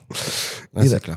Alors du coup, euh, t'allais dire euh, les, les, bonnes, les qualités. euh, tu disais les préjugés. Alors quelqu'un qui n'ait pas de préjugés, quoi. Ouais, Donc, voilà, quelqu'un qui soit enthousiaste euh, à l'idée de parler à quelqu'un, franchement, Ouais. tout simplement. Et moi, c'est vrai que avant de, en composant le numéro de téléphone, je sais que je vais passer un bon moment. Ouais. Même si la personne n'est pas loquace, bah, c'est intéressant quand même d'aller creuser et, euh, et d'apprendre des choses sur, sur la personne. Mais euh, il faut être, c'est l'enthousiasme, euh, les relations. De toute façon, c'est voilà, Tu de l'enthousiasme. tu es l'idée de- avenant? Voilà, avenant, oui, oui, oui. Ouais. Et, euh, et être intéressé euh, par, euh, par, par ce que fait la personne. Alors je- j'essaye de travailler dessus, mais ne pas fermer la discussion. Et c'est vrai que tu m'as dit souvent, dans mes phrases ou dans mes questions, je peux poser des questions parfois un petit peu fermées, ou euh, non, provoquer la discussion aussi. Euh, ça, j'essaye de travailler dessus euh, un petit peu, faire plus de questions ouvertes, mais globalement, Ouais. être enthousiaste à l'idée de découvrir quelqu'un. En fait, c'est la, en fait, la, technique que tu utilises, toi, de faire la, la question fermée, elle te permet d'avoir une réponse assez vite. Oui, et c'est déjà une technique qui est pas facile à apprendre, celle que tu as. Ouais. Et la, question, la technique d'après, c'est la question paradoxale. Justement l'inverse. C'est la, la question où le cli- le- le- l'interlocuteur, En fait, il- elle lui a fait mal à la tête, il est obligé Il de réfléchir. Moi, c'est vrai que dans les questions, je je suis pas habitué au temps d'arrêt en face, mais Ouais. il faudrait que j'en fasse plus et euh, me dire tiens, je pose une question un peu plus euh, complexe ou paradoxale et m'attendre en face à ce qu'il y ait une réflexion. Et ça, euh, Ouais. c'est vrai que je les fais répondre. Je fais répondre parfois les gens sans trop de réflexion ou j'oriente la réponse. Et en fait, je bosse aussi, euh, je bosse aussi là-dessus. Ouais, bah ouais. Bah, c'est un bail. Euh, du coup, toi, c'est- tes trois qualités à toi, c'est ça, c'est avenant. euh, Avenant, ouais, euh, avenant et envie de découvrir, curiosité sur Mhm. chaque personne, euh, client comme candidat. C'est vrai que t'as une empathie qui est sincère. hein. Ouais, ouais, je pense, ouais. Ouais. Euh, je me sens, euh, je me sens empathique. Je, je le suis. T'as même une, ta capacité d'écoute, t'as même du mal à la fermer parfois. Euh, c'est possible, ça peut me Je déconcentrer. pose la ouais. question. Je te pose la question. Je, je ne sais pas. Non, non, capacité d'écoute, euh, j'aime. En vrai, j'aime bien euh, m'intéresser aux gens. Donc C'est pour ça que t'es bien en télétravail. aussi, ouais. enfin, c'est non, Non. c'est un paradoxe. Je suis très bien en télétravail, mais je parle quand même à beaucoup de gens en télétravail, donc je suis pas seul. Ouais, du coup, tu peux, enfin, le télétravail te permet de- de- d'arrêter ta, capa- ta capacité d'écoute. C'est ça. Euh, En open space, euh, des fois, je vais être curieux des autres conversations. Ouais. Et ça m'arrive, euh, ça m'arrive aussi d'être, même des gens au restaurant. Je sais que c'est un peu malsain, mais des fois, s'il y a une conversation à côté, bah, je vais être curieux aussi. Ah c'est un peu. Bah, non, mais on peut en parler. Enfin, moi, des fois, je suis au resto avec ma meuf, j'arrive pas à avoir une conversation avec elle parce que la table d'à côté est Ouais. trop, trop envahissante sur ma table. hein. Oui. Ouais, ouais, C'est pas que je peux- pas que c'est mal poli d'écouter, mais il y a des moments, genre juste on n'arrive pas à se parler en fait. Oui, c'est clair. C'est clair. Il y a quelques restos où on est très collés. Euh, bah, Et euh, là, la dernière fois que ça m'est arrivé, j'étais au broc. Hein. ouais, avec du monde. Bah non, il y avait pas tellement de monde, mais euh, il y avait visiblement euh, deux salariés de Pôle emploi. Ok. Bah, je, je le sais parce que j'ai écouté la conversation, mais en même Ouais, temps, ouais. je peux dire que tout le monde dans le resto était au courant. hein. Ouais, bah c'est. Il y en a, j'ai l'impression qu'ils sont, qu'ils sont un petit peu seuls ou qui. Ils parlent fort en tout cas. Ils sont un peu plus exubérants, on va dire. Ouais. Euh, donc l'équipe RC, vous êtes deux. Oui, avec avec Camille. hein, qui est là depuis plus d'un an. Plus d'un an déjà. Oui, elle est arrivée le 18 décembre pour la soirée de Noël. Alors. Ça passe vite. Il y a du coup deux soirées de Noël. Euh, Qu'est-ce qui a changé dans le quotidien depuis qu'elle est là? Euh, plus de structure. Avant, là, on parlait aux clients, mais c'était un petit peu non structuré, un petit peu freestyle. Mhm. Euh, et ça correspondait à mon organisation. Moi, je suis pas forcément euh, euh, très structuré, très à suivre un process entre guillemets administratif. J'ai un peu la phobie administrative. Et Camille avait plus le l'aspect, bah tiens, on pose, on pose les choses. voilà, moi, je, moi, ça me dérange pas de, de, bien suivre, de, de, faire un fichier, quelque chose de formel. Euh, ça t'empêche pas de, continuer à parler aux gens, mais voilà, on fait tout ça dans un cadre plus formel. Donc ça s'est formalisé et il y a pas mal de, de, de choses comme même planifier le prochain rendez-vous avec le client. Ça, je le faisais pas. J'appelais un petit peu au hasard à l'instant T, mais là maintenant, euh, on a un fichier où, euh, euh, bah voilà, quand est-ce que tu parles à tel ou tel client, bah, je te donne une date. Et ça, avant, j'étais, j'étais incapable. Euh, donc et plus Aujourd'hui, de- on réapprend à le faire à l'envers, t'as vu?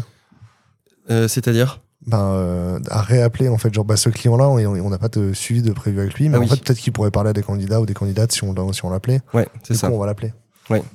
On refait de, de l'ancien process euh, dans les nouveaux, mais euh, ouais. C'est parce marche que bien. Le, le, le, le nouveau process est, euh, ne, ra- ne remplace jamais parfaitement l'ancien, quoi. Oui, ouais, ouais. on garde des, des séquelles de l'ancien. Regardez, c'est quelque Les- chose. Des bonnes séquelles. Ouais. Euh, depuis ton arrivée, on a effectivement aussi, euh, enfin depuis l'arrivée de Camille, on a, on a quatre fois plus de clients. euh, tu Ouais. mentionnais quasiment dix fois plus de candidats aussi. Ouais, ouais, ouais, c'est ça. Des recruteurs actifs sur We Love Dev en ce moment, c'est quoi c'est, On tourne 1500, un truc comme ça? Oui, il y en a, y en a énormément. Chiffre clé, ça va être 300 conversations par semaine. Alors on veut toujours l'augmenter, mais on a beaucoup de conversations, beaucoup de Ouais. clients, plus de, ouais, plus de 1500 clients actifs. Donc ça commence, ça commence à être une grosse machine. Euh, Qu'est-ce que ça a changé dans le quotidien opérationnel de l'équipe? Comment? Qu'est-ce que ça a changé dans le quotidien opérationnel de l'équipe? Euh, dans l'organisation, plus de formaliser plus la chose et euh, savoir se savoir se répartir les tâches aussi. Parce qu'avant, je faisais entre guillemets tout tout seul, mais là maintenant avec Camille, euh, bah, on peut quand il y a beaucoup, par exemple d'onboarding, bah, on sait se séparer. En fait, ça permet de se dupliquer. Ouais. Donc voilà. Un petit peu. L'onboarding des, des recruteurs, vous en avez mangé beaucoup hein, depuis. hein. On en a fait énormément et euh, bah, franchement, ça se passe ça se passe bien. Ouais. Euh, on aime bien faire ça. parce que c'est un moment de, de découverte et on sent quand même euh, bah, l'enthousiasme des gens à l'idée d'utiliser un nouvel outil. Mhm. Euh, ça se passe toujours très bien les onboarding. Les gens, tes recruteurs, on te dit tiens, on, va te donner un nouvel outil pertinent dans ton travail. bah, ils l'abordent avec le, le sourire, quoi. Ouais. Ils sont, ils sont contents d'utiliser, ils sont contents d'avoir quelqu'un qui va te présenter comment l'utiliser. Donc, euh, franchement, ça, ça se passe très bien. Comment tu trouves du sens, du sens dans ton travail aujourd'hui? Euh, je trouve du sens euh, dans le fait que on fait un accompagnement qui est bienveillant et sincère. Euh, nous, dans le fonctionnement, on fonctionne par abonnement. Donc, qu'il y ait recrutement ou non, bah, ça va pas changer euh, euh, la rémunération de Will of Dev. C'est pas comme un cabinet ou Oh, Le client, il va pas renouveler quand même. Voilà, le client va pas renouveler, mais en fait, on est euh, désintéressé sur le recrutement immédiat. Ouais. En fait, et ça crée de la Ouais, bienveillance recrute un générale. candidat ou un autre. C'est euh, ça, Et que ça. le candidat soit payé plus ou moins, euh, c'est pareil pour nous. Quoi. C'est ça. Et du coup, ça crée quand même de la bienveillance, surtout côté candidat, où si je vais dire à un candidat, bah tiens, il y a cette boîte qui recrute un profil comme le tien sur Paris, je sais que c'est un conseil qui est désintéressé de tout, euh, de tout aspect financier. C'est vraiment, euh, euh, c'est vraiment de la sincérité. Donc, euh, le sens que j'ai, c'est euh, donner aux candidats, aux recruteurs, des conseils sincères, désintéressés, chose que je n'avais pas en cabinet où tout était intéressé.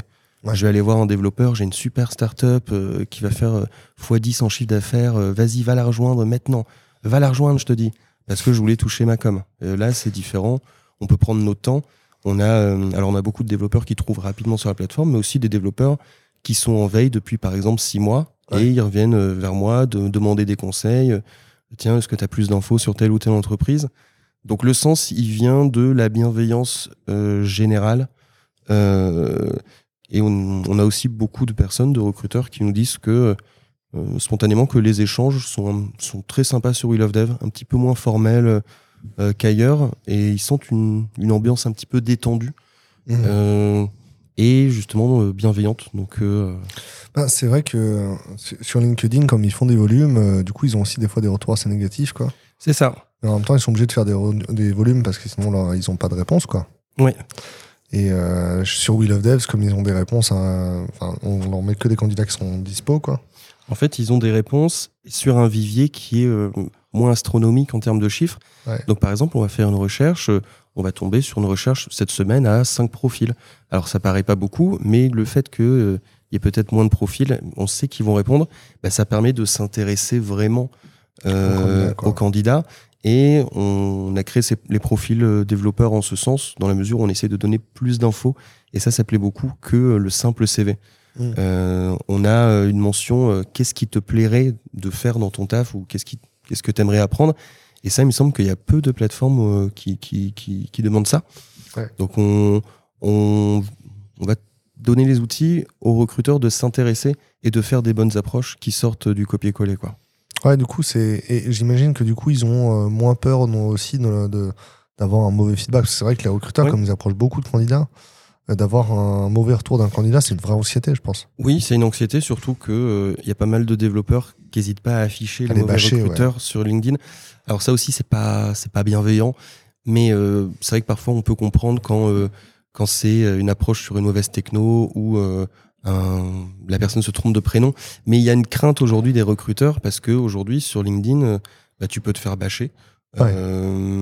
Et là, le, le recruteur, il va prendre le temps et il sait que la réponse sera, sera normalement bienveillante de la part du, du candidat parce qu'il aura pris le temps de faire une vraie approche.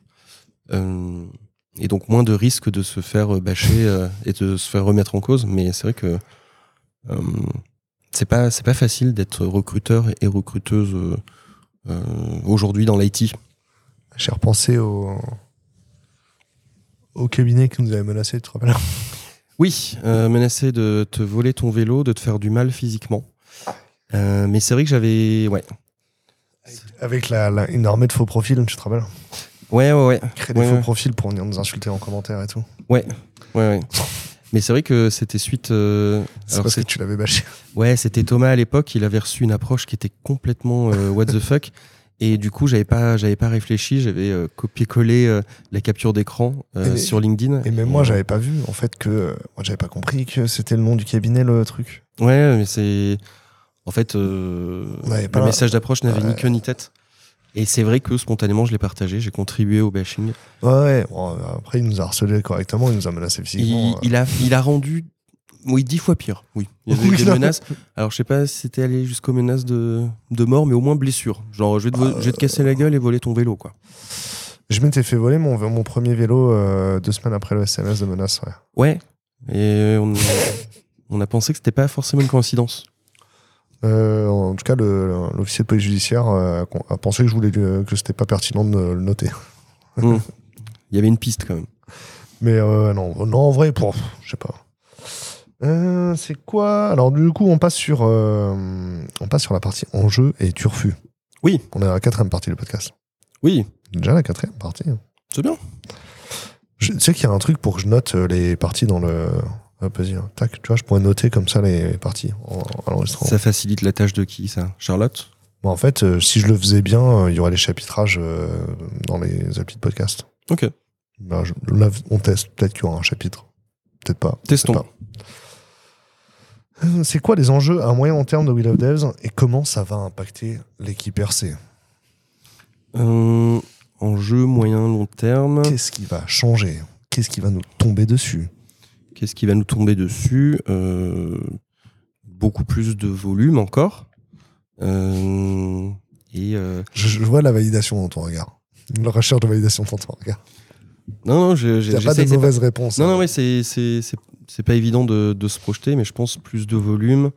Euh, et qu'est-ce qui va venir Euh, Des recruteurs, je pense. On voit un changement de mentalité, mais des recruteurs plus ouverts. Parce qu'aujourd'hui, on a un bon vivier de développeurs, mais euh, tout le monde n'est pas sollicité. Moi, j'aimerais que euh, vraiment plus de monde soit sollicité. Et à l'avenir, j'ai l'impression que les recruteurs sont de plus en plus ouverts, par exemple, à parler à des juniors. Ouais. Donc, à quoi s'attendre? À beaucoup plus euh, de conversations parce que il y a des mentalités qui changent en ce moment du côté des recruteurs. Donc, des juniors de plus en plus sollicités. Là, on reste encore aujourd'hui avec un marché junior pour qui c'est difficile. Il y a moins d'approches de, de recruteurs. Mais je pense qu'il faut s'attendre à ce que euh, ben, un dev junior, il trouve de plus en plus facilement via Will of Dev. Euh, donc, qu'est-ce que ça va impacter sur le pôle? Plus de volumétrie. Euh, mais voilà ce que, euh, ce que je pense. Je suis en train de regarder là, les résultats intermédiaires de, de l'enquête. Oui. L'enquête pour savoir l'impact de Will of Devs. Oui. Et je vois que euh, 35% des répondants cherchaient leur premier poste, hein. Ok. ce qui est d'ailleurs assez peu. Ouais. Euh, et les job boards en général, on est plutôt à 60% des, des chercheurs d'emploi qui sont des, cherchent leur premier poste. ouais. Nous, on a pas mal de, de confirmés quand même qui s'inscrivent. euh. Et ouais, ça fait 64% de, de personnes qui cherchent leur deuxième job, donc c'est bien. Ouais. Euh, et est-ce que vous avez réussi à changer de poste ou trouver votre premier poste? 52% des répondants ont dit oui et 47% ont dit non. Avec ou sans Will of Devs, tu vois. Et là, on est à 13% qui ont pris un poste grâce à Will of Devs. Sur, euh, sur les 52%. Bravo à vous. La majorité ont eu des conversations grâce à Will of Devs. hein. Ouais, ouais, ouais. Ça va être en moyenne euh, chez les devs au, au moins 3, 3, 4 conversations. Bah là, t'as la moitié des devs qui n'ont pas eu de conversation du tout. Ouais. Et il y en avait qui cherchaient pas de taf du tout. Il faudrait pouvoir euh, faire des tables de pivot pour voir. Parce qu'ils étaient plus ou moins en recherche, etc. Mais le. Le, le sujet, c'est que, ouais, effectivement, euh, si c'est 13% des candidats qui sont inscrits l'an dernier sur Will of Devs et qui ont trouvé un taf grâce à nous, ça fait euh, plus de 2000 candidats, quoi. C'est Euh, un beau chiffre. Moi, je suis content. Complètement. Qui sont allés travailler chez nos clients, en tout cas. Ça fait des beaux volumes. Oui. Au rapport du chiffre d'affaires, ça fait un coût par candidat qui est très faible aussi. Ouais, c'est vrai. Mais euh, ce que je veux dire, c'est quoi? T'as quand même euh, quand même beaucoup de gens qui ont entamé une recherche de poste et qui l'ont abandonné, quoi. Ok. À ton avis, euh, à cause de quoi? Bah, faudrait voir les, les segments, hein, parce que euh, est-ce que vous avez pris un poste ou pas? Ça, c'est l'ensemble, effectivement. Parce que t'as aussi une grosse partie des gens qui n'étaient pas dans une démarche active pour changer de poste. Ok. Ils vont obtenir un premier poste. T'as euh, Ouais. 30% des gens qui sont inscrits, mais ils cherchent pas à changer de poste. Ouais. Ils voulaient juste voir les opportunités. Ou en veille très, euh, très lointaine, quoi. C'est ça, ils n'étaient pas dans une démarche de changement de poste. Ouais. En tout cas. Et ils peuvent s'inscrire sur Will of Devs quand même pour savoir euh, c'est quoi les opportunités, combien ils veulent, etc. Ouais. Et donc du coup, elle a... Ouais, moi j'ai cette sensation-là, effectivement, quand même que euh, sur... euh, des- C'est moins pire que ce que je pensais, en fait. J'avais l'impression que sur, que sur les 2000-2500 inscrits, Hmm. euh, il y en avait que 20% euh, qui avaient des conversations avec les clients. En fait, en visiblement, là, les premiers résultats, ils donnent l'impression euh, que c'est plutôt, plutôt cin- 50 ou 60%, quoi. Non, il y en a pas mal qui, qui parlent, qui ont des conversations sur Will of Dev. Donc il y a de- il y, a de la place pour plus de clients et je pense qu'effectivement en fait les Oui. C'est un petit peu le mais c'est le, le vice du marché en fait Je- il y a dix fois plus de compétition sur les profils les plus recherchés C'est ça, et dix fois moins sur les profils les moins recherchés quoi c'est ça. c'est le, le- le facteur d'écart il est là hein. Ouais, ouais. Bah, c'est vrai que tout le monde se bat pour euh, le développeur full stack senior. Mais euh, moi aussi, ce que je disais au début, c'est il faut Ouais. creuser la flexibilité. Parce que tu as des, t'as des pépites et on va pas les contacter juste pour un bout de papier. Alors que. euh, ou alors euh, faut aller chercher les, les plus de 8 ans 10 ans mais il faut être prêt à payer euh, plus cher aussi Oui. parce que j'ai l'impression que les clients aussi euh, le budget limite il, s'arrête vite à 50 ou 110 k ben oui. Et du Ouais, coup, ouais. euh, les opportunités d'emploi qui correspondent à ce que recherchent les candidats qui ont plus de 10 ans euh, d'expérience, euh, elles sont beaucoup moins nombreuses en fait. Ouais, ouais. C'est-à-dire que si tu as 10 ans d'expérience, tu cherches du travail, en baissant ton salaire, tu trouves toujours, ça c'est sûr. Oui. Tu vas pas, si tu veux sortir au chômage, tu peux. Mais si tu veux recruter toi des gens qui ont 10 ans d'expérience, par contre, faut, faut payer clairement. Quoi. Il faut s'aligner euh, sur le marché. Et s'aligner avec des gens qui ont euh, un choix. euh, ils ont un panel de choix d'entreprise assez élevé. Donc, Parce qu'on avait, on avait regardé sur les 90 derniers jours des candidats, je pense que c'était 20% des candidats qui avaient plus de 10 ans d'expérience sur euh, oui, ouais, ça devait être un truc dans 18-20. euh, ouais. Il y a un vrai sujet mal, sur ouais. les anciens, quoi. Il y en a beaucoup de chez les anciens qui sont en freelance. Je je sais pas si la part de Ouais. freelance CDI, mais ça doit être 50-50. Parmi les, les très expérimentés, euh, euh, la moitié recherche en freelance aussi. Ouais, je pense aussi. Ou qui sont ouverts au freelance, quoi. Ouvert au freelance au moins, ouais. Il y en a beaucoup qui sont qui n'ont pas démarré d'activité freelance encore. Ils réfléchissent à se faire porter en salarialement, etc. Oui. Aussi. Ils sont plus en mode euh, c'est une, c'est, une une option quoi. Ouais. Et ils cherchent à élargir les opportunités. Totalement. Ouais. Moi je suis assez d'accord avec toi. Donc le des clients et donc du coup des clients qui recrutent les juniors en masse, ça ce serait quelque chose qui changerait Will of Days. Complètement. Complètement. Et euh, euh, ça, va, ça va arriver. De toute façon, le marché ne peut pas rester comme ça où euh, 100 recruteurs se battent pour un profil. Il va y avoir forcément euh, de la flexibilité à venir. Et je vois euh, les comportements euh, des recruteurs euh, changent beaucoup. Nous, on a une ambassadrice de Will of Dev euh, qui s'appelle Isabelle Bise chez Web Trio, qui est une ESN et qui euh, ben, le- elle incarne un petit peu ces nouvelles pratiques, c'est-à-dire qu'elle va s'ouvrir euh, aux personnes au-delà du bout de papier. Euh, et je pense que s'intéresser à l'humain, s'intéresser à, à autre chose que le CV, c'est l'avenir du recrutement. Et, et voilà, il y a des exemples comme ça à suivre, des exemples qui vont être, en vrai ça arrive déjà. hein. être suivis. Là, regarde, 68 offres. Ouais. CDI, stage, alternance. Il y en a 9 en stage, 6 en alternance. Euh, entre 0 et 1 an d'expérience. Est-ce que tu veux que je passe à 0-0 Fais voir. 14. Ok. 14 euh, contrats.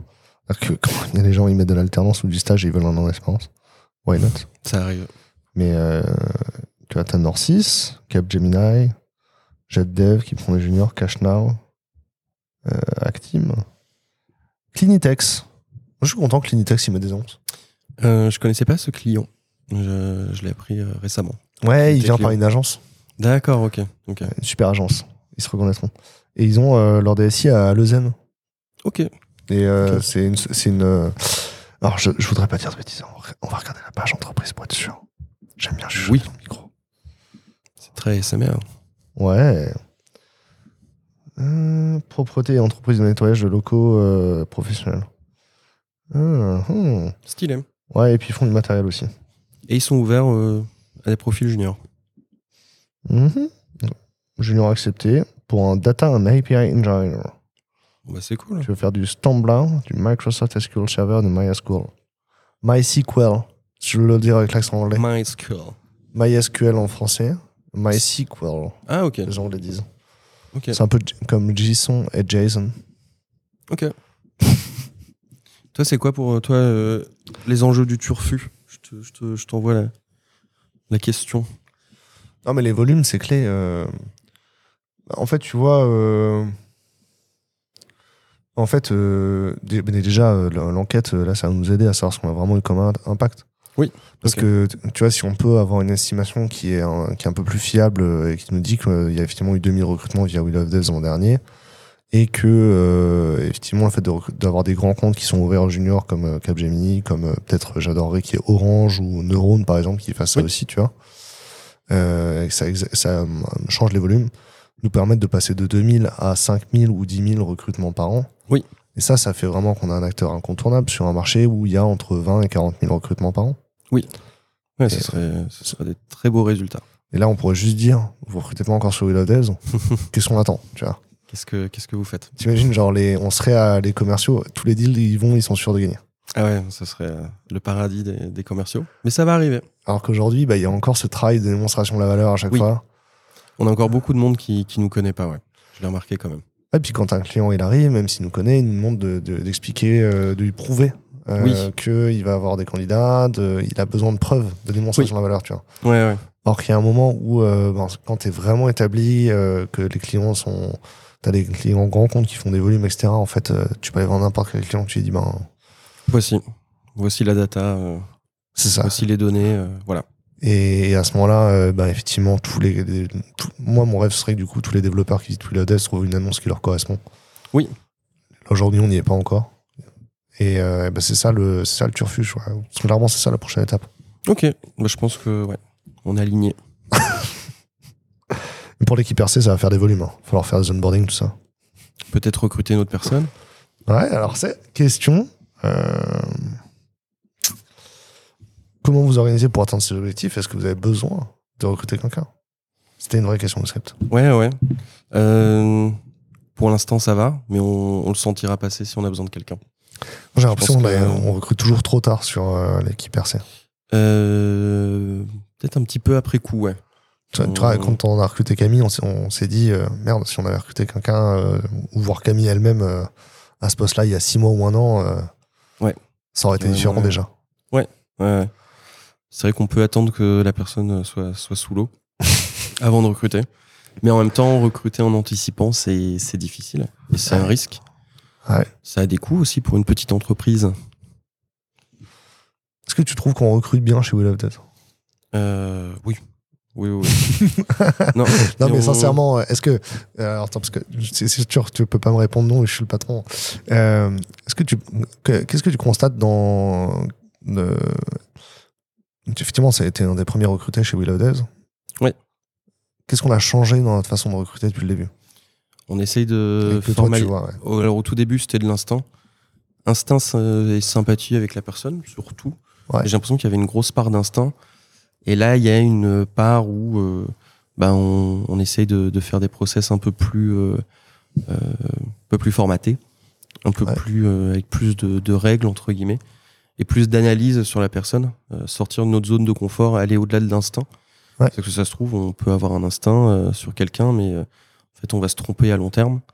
Donc euh, là, il y a eu plus de, plus de process. Euh, je sais pas exactement comment t'appelles la matrice euh, où tu mets les personnes. euh, La scorecard, hein, ouais, une scorecard comme le ça. GeoSmart. Smart. Ouais, ouais, il y a eu pas mal de voilà. tout ça, c'est tout ça, c'est nouveau dans les process de recrutement. Là où on faisait beaucoup à l'instinct, là, bah, il y a toujours de l'instinct, mais quand même des recrutements plus rationnels, quoi. C'est les, les- je pense que c'est Clément ou même Nico qui m'ont dit que sur l'équipe commerciale, ils étaient étonnés de voir comment on recrute vite. Ouais. Parce que du point de vue extérieur, quand tu vois pas le processus de recrutement, tu vois pas toute la période où on met des annonces, on Oui. recrute des candidats et en fait tu vois juste la shortlist, elle arrive. Puis Mais c'est vrai que c'est allé vite. Là, euh, récemment, c'est, c'est, j'ai trouvé que c'était, c'était rapide entre la publication d'annonces on a publié les annonces de début trouver, décembre. euh, Ouais, mais ça, ça, on a fait les entretiens le 18 janvier. Ça va vite quand même. j'ai trouvé. ouais, bah. On a, on a envoyé les exercices le 8 janvier. Ouais. Et le 18 janvier, euh, les, le 18 janvier, ils sont venus au bureau. Et après, bon, bah, Salomé, elle a accepté le contrat le 19. C'est ça qui va vite, mais elle aurait pu accepter le contrat le 21 ou le 22, tu vois. Ouais, ouais. Bah, en tout cas, vous avez été euh, efficace, quoi. Parce que tout était prêt à l'avance. Puis parce Ouais. qu'on est ouvert pour les juniors aussi, du coup, on a recrute des gens disponibles. C'est vrai. C'est vrai qu'on fait pas de. on- n'a pas fait de recrutement chasse, si, depuis le début? Ah, Euh, aller chercher quelqu'un d'expérimenté, on l'a pas encore. euh, si, si, euh, il y en a eu un. Ok. Ah bah oui, oui, oui, ok. Il y en a eu un. Et euh, il y en aura peut-être d'autres plus tard. hein. Ouais. Mais je trouve que c'est plus équitable de mettre des annonces. C'est vrai. et euh, de donner de la visibilité sur le calendrier de recrutement. Ça permet aux candidats de se, repro- se projeter. Après, il y a clairement des candidats sur chaque process qui, euh, sur, sur, la, sur la partie commerciale, euh, sur le, le recrutement de commerciaux, en tout cas, le truc, c'est que comme tu es en concurrence avec d'autres entreprises qui sont pas de ton secteur, Oui. surtout si tu recrutes pas un commercial ou une commerciale qui est spécialisée sur ton secteur, en fait. Ouais. Mais euh, bah, du coup, en fait, ils ont des opportunités assez vite, les bons. Et, et clairement, on a pas, entre, le, entre la shortlist, il y a des candidats qui on a pris contact sur une candidature au mois de décembre. Euh, on leur a envoyé, il y en a déjà qui étaient plus dispo quand on a envoyé l'exercice le 8, le 8 janvier. Ouais. Il y en Ouais, a sur 10, il y en a 3 qui ont pris un poste entre le, entre le 8 et le 18 janvier, tu vois. Ouais, ça peut aller vite euh, pour les commerciaux. Là, c'est un métier qui est assez transverse, qui dépend pas d'un secteur, donc en fait, ils ont, ils ont pas mal d'opportunités en général. C'est pour ça que le fait d'avoir formalisé euh, exactement les critères de qualification nous Mm. permet de décider vite, en fait. Formaliser la fiche de poste aussi, et formaliser les onboarding. Avant l'onboarding, c'était euh, Hey, salut, ça va? T'es nouveau? Euh, Tiens, voilà un poste de travail. Là, c'est vrai que maintenant, on a un process plus, euh, plus élaboré. Ah, on a les fiches, les fiches de onboarding. Oui. Bon, alors du coup, il faut recruter pour ton équipe. Euh, quels arguments euh, tu vas utiliser pour convaincre un, un ami, une connaissance, une personne de ta vie sociale euh, qu'elle devrait bosser chez Will of Days bosser chez Will of Dev. Quelqu'un à qui tu veux du bien, tu vois. Ouais, ben, c'est assez simple, vu que chez Will of Dev, il y a un environnement euh, de travail qui est bienveillant. Euh, les patrons n'ont pas de, fouet euh, en disant tiens, il faut, faut faire plus de ça, plus de ça. On est vraiment sur la bienveillance. Et vu qu'on teste des trucs, on n'a pas peur de se louper. Dans une grosse boîte très formalisée, où les process sont déjà existants il n'y a pas de prise de risque, ben, on, a, on a plus peur de prendre des initiatives, on a plus peur de sortir du cadre. Tandis que là, en fait, limite, c'est pas demandé, mais on va dire, ouais, du cadre où tu fais quelque chose qui est pas peut-être cohérent là, là à l'instant T avec ta fiche de poste, mais tu as essayé. Donc il y a une, une bienveillance dans le fait de se tromper. Et ça, c'est le plus important. On reconnaît les bonnes entreprises quand en fait on peut euh, se tromper et euh, on peut euh, euh, faire des choses qui n'ont pas une efficacité là immédiate dans, sur, les, sur les KPI. Et globalement, c'est une boîte où, où voilà, chacun est, chacun est bienveillant. Et vu qu'on est encore relativement jeune avec un produit qui peut évoluer, bah, c'est excitant de voir euh, quelque chose qui, qui va évoluer et qui a de l'avenir. Mm. Euh, Il y a des boîtes qui sont très grosses et qui peuvent être autour d'un produit qui est vieillissant ou qui marche moins bien, etc. Euh, là, justement, l'idée, c'est euh, que le produit il fait euh, que, euh, que monter en termes d'utilisateurs, Mm. de features et tout. Donc, c'est sympa d'accompagner un, un bébé comme ça. Euh, le bébé, euh, il n'est pas encore euh, adolescent. Euh, donc, il y a plein de, il y a plein de, de choses encore à faire dans un environnement sympa. Ah, Il y, a le- y a le podcast de JetDev euh, qui va sortir euh, mardi. Ah, ils sont cool, les devs. Euh, là, on enregistre le vendredi et peut-être que le podcast, celui-là, il va sortir après JetDev ou avant, je sais pas. Ouais. Euh, le temps de post-prod est très court. En fait, la vraie question, c'est ta photo. Ouais. Peut-être qu'il faudrait que je te reprenne en photo après, je sais pas. Vas-y, euh, je peux revenir au bureau. Non, mais on verra ce qu'on a, si on, a, si on a des photos ou pas, ou s'il y a du matériel ici pour que je te prenne en photo. Les choses sont possibles. Ouais, ouais. La, lumi- la lumière est dégueu aujourd'hui. Alors, qu'est-ce qu'on disait, Martin? Euh, on disait comment tu convaincs... Dans le podcast de JetDev, Ah, pardon. Oui. Le podcast de JetDev, il y a euh, une question que je pose à hum, Florian. Oui. Je dis est-ce que JetDev c'est un carapuce, un carabaf ou un tortank, tu vois? Oui. Will of Dev aujourd'hui c'est quoi? C'est un carapuce, un carabaf ou un tortank Euh, c'est un carabaf. On n'est pas encore un tortank. Mais on n'est plus un carapuce quoi. On n'est plus un carapuce. On a passé... Euh, euh, je connais plus les stats euh, des startups qui survivent trois ans. Tu avais fait un article dessus. Mais là, on a passé le stade de la startup. Ouais. On a bridgé. on a bridgé, on va dire. Euh, Le- en vrai, en, termes de financement, le bridge, c'est la deuxième levée de fonds qu'on a fait, c'est un bridge. Ok, moi je connais pas les termes startup, levée de fonds et tout. Je suis un peu à la ramasse là-dessus. Le fait qu'on ait levé une deuxième fois des fonds, parce que le premier plan il s'est pas passé correctement, du coup on relève des fonds Au cas où euh, ça se passe vraiment pas bien, ça s'appelle un bridge. Ok, j'apprends un truc. Donc effectivement, on, est, on a passé la, euh, t'as la première run. Nous, on a déjà rallongé la piste de décollage une fois. Ok. Mais, euh, mais voilà, on n'est plus, euh, on n'est plus euh, le petit Pokémon qui n'a pas évolué, quoi. Ouais, plus Carapuce qui titube et qui teste Oui. des trucs, tu vois. Non, non, non, on est, on est lancé. On voit où on veut aller. Parce que ça se trouve, le Pokémon lui-même n'est pas au courant de sa propre évolution. Il sait pas comment il va évoluer. Euh, Peut-être que Carapuce. euh, Est-ce que tu sais que. Est-ce que tu te demandes si Carapuce, elle sait qu'elle va devenir Tortank? On sait pas C'est intéressant parce que dans le film, euh, dans les séries de Pokémon, le Carapuce de Sacha, il y a un moment, il rencontre un, un gang de Carabaf. Ah, ok, il dit c'est vous, c'est vous mon, mon avenir, quoi. Je vais Et, ressembler à vous. Et ouais, en fait, il, il traîne avec eux, il met des lunettes et des cuirs de motard et tout. C'est vraiment un gang de Carabaf qui font des bêtises en plus, tu vois. Stylé. C'est des bad Carabaf. Et euh, il veut évoluer pour être euh, comme eux, tu vois. Ok, ok. Euh, et euh, il sait effectivement, il- en fait, quand il, quand il voit les, les formes évoluer de, de son propre Pokémon, il, il a envie d'appartenir à eux, tu vois. Ok. Et euh, mais si, si- s'il y a des Pokémon dans le dans le- dans le- l'histoire qui n'ont jamais rencontré leur forme évoluée, tu vois. Ouais. Et ils savent pas en quoi ils vont évoluer. Le jour, la première fois qu'ils le rencontrent, effectivement, la forme évoluée d'eux, tu vois, ils sont en mode, Mode, moi aussi, je peux être comme ça. Bah, nous aussi, on peut être euh, Tortank. Et il y a aussi possibilité. il y a Pikachu qui veut pas devenir Raichu aussi. hein. C'est vrai, il refuse. Non, il veut pas devenir Raichu. Parce que, euh, alors dans l'histoire de Pokémon, il veut pas devenir Raichu parce qu'il a peur que s'il devient Raichu, euh, Sacha il l'aime moins. Oh, C'est vrai en plus. c'est mignon. Et euh, il y a un combat où euh, il n'arrive pas à battre un Raichu. Ouais. Et euh, du coup, Sacha, euh, il y a un médecin qui lui dit donne une pierre de soleil pour faire évoluer Pikachu, tu vois. Et il refuse. Et euh, pierre foudre. Et euh, Pikachu, il dit non, non, moi je vais arriver à le battre sans évoluer. C'est, beau. Mode euh, badass, tu vois. voilà. Bon, et attends, du coup, euh, Wheel of Devs aujourd'hui, c'est un Carabaf. Qu'est-ce qu'il faut pour que ça devienne un Tortank Hum, peut-être encore grossir en effectif, même s'il y a eu euh, quelques recrutements récents.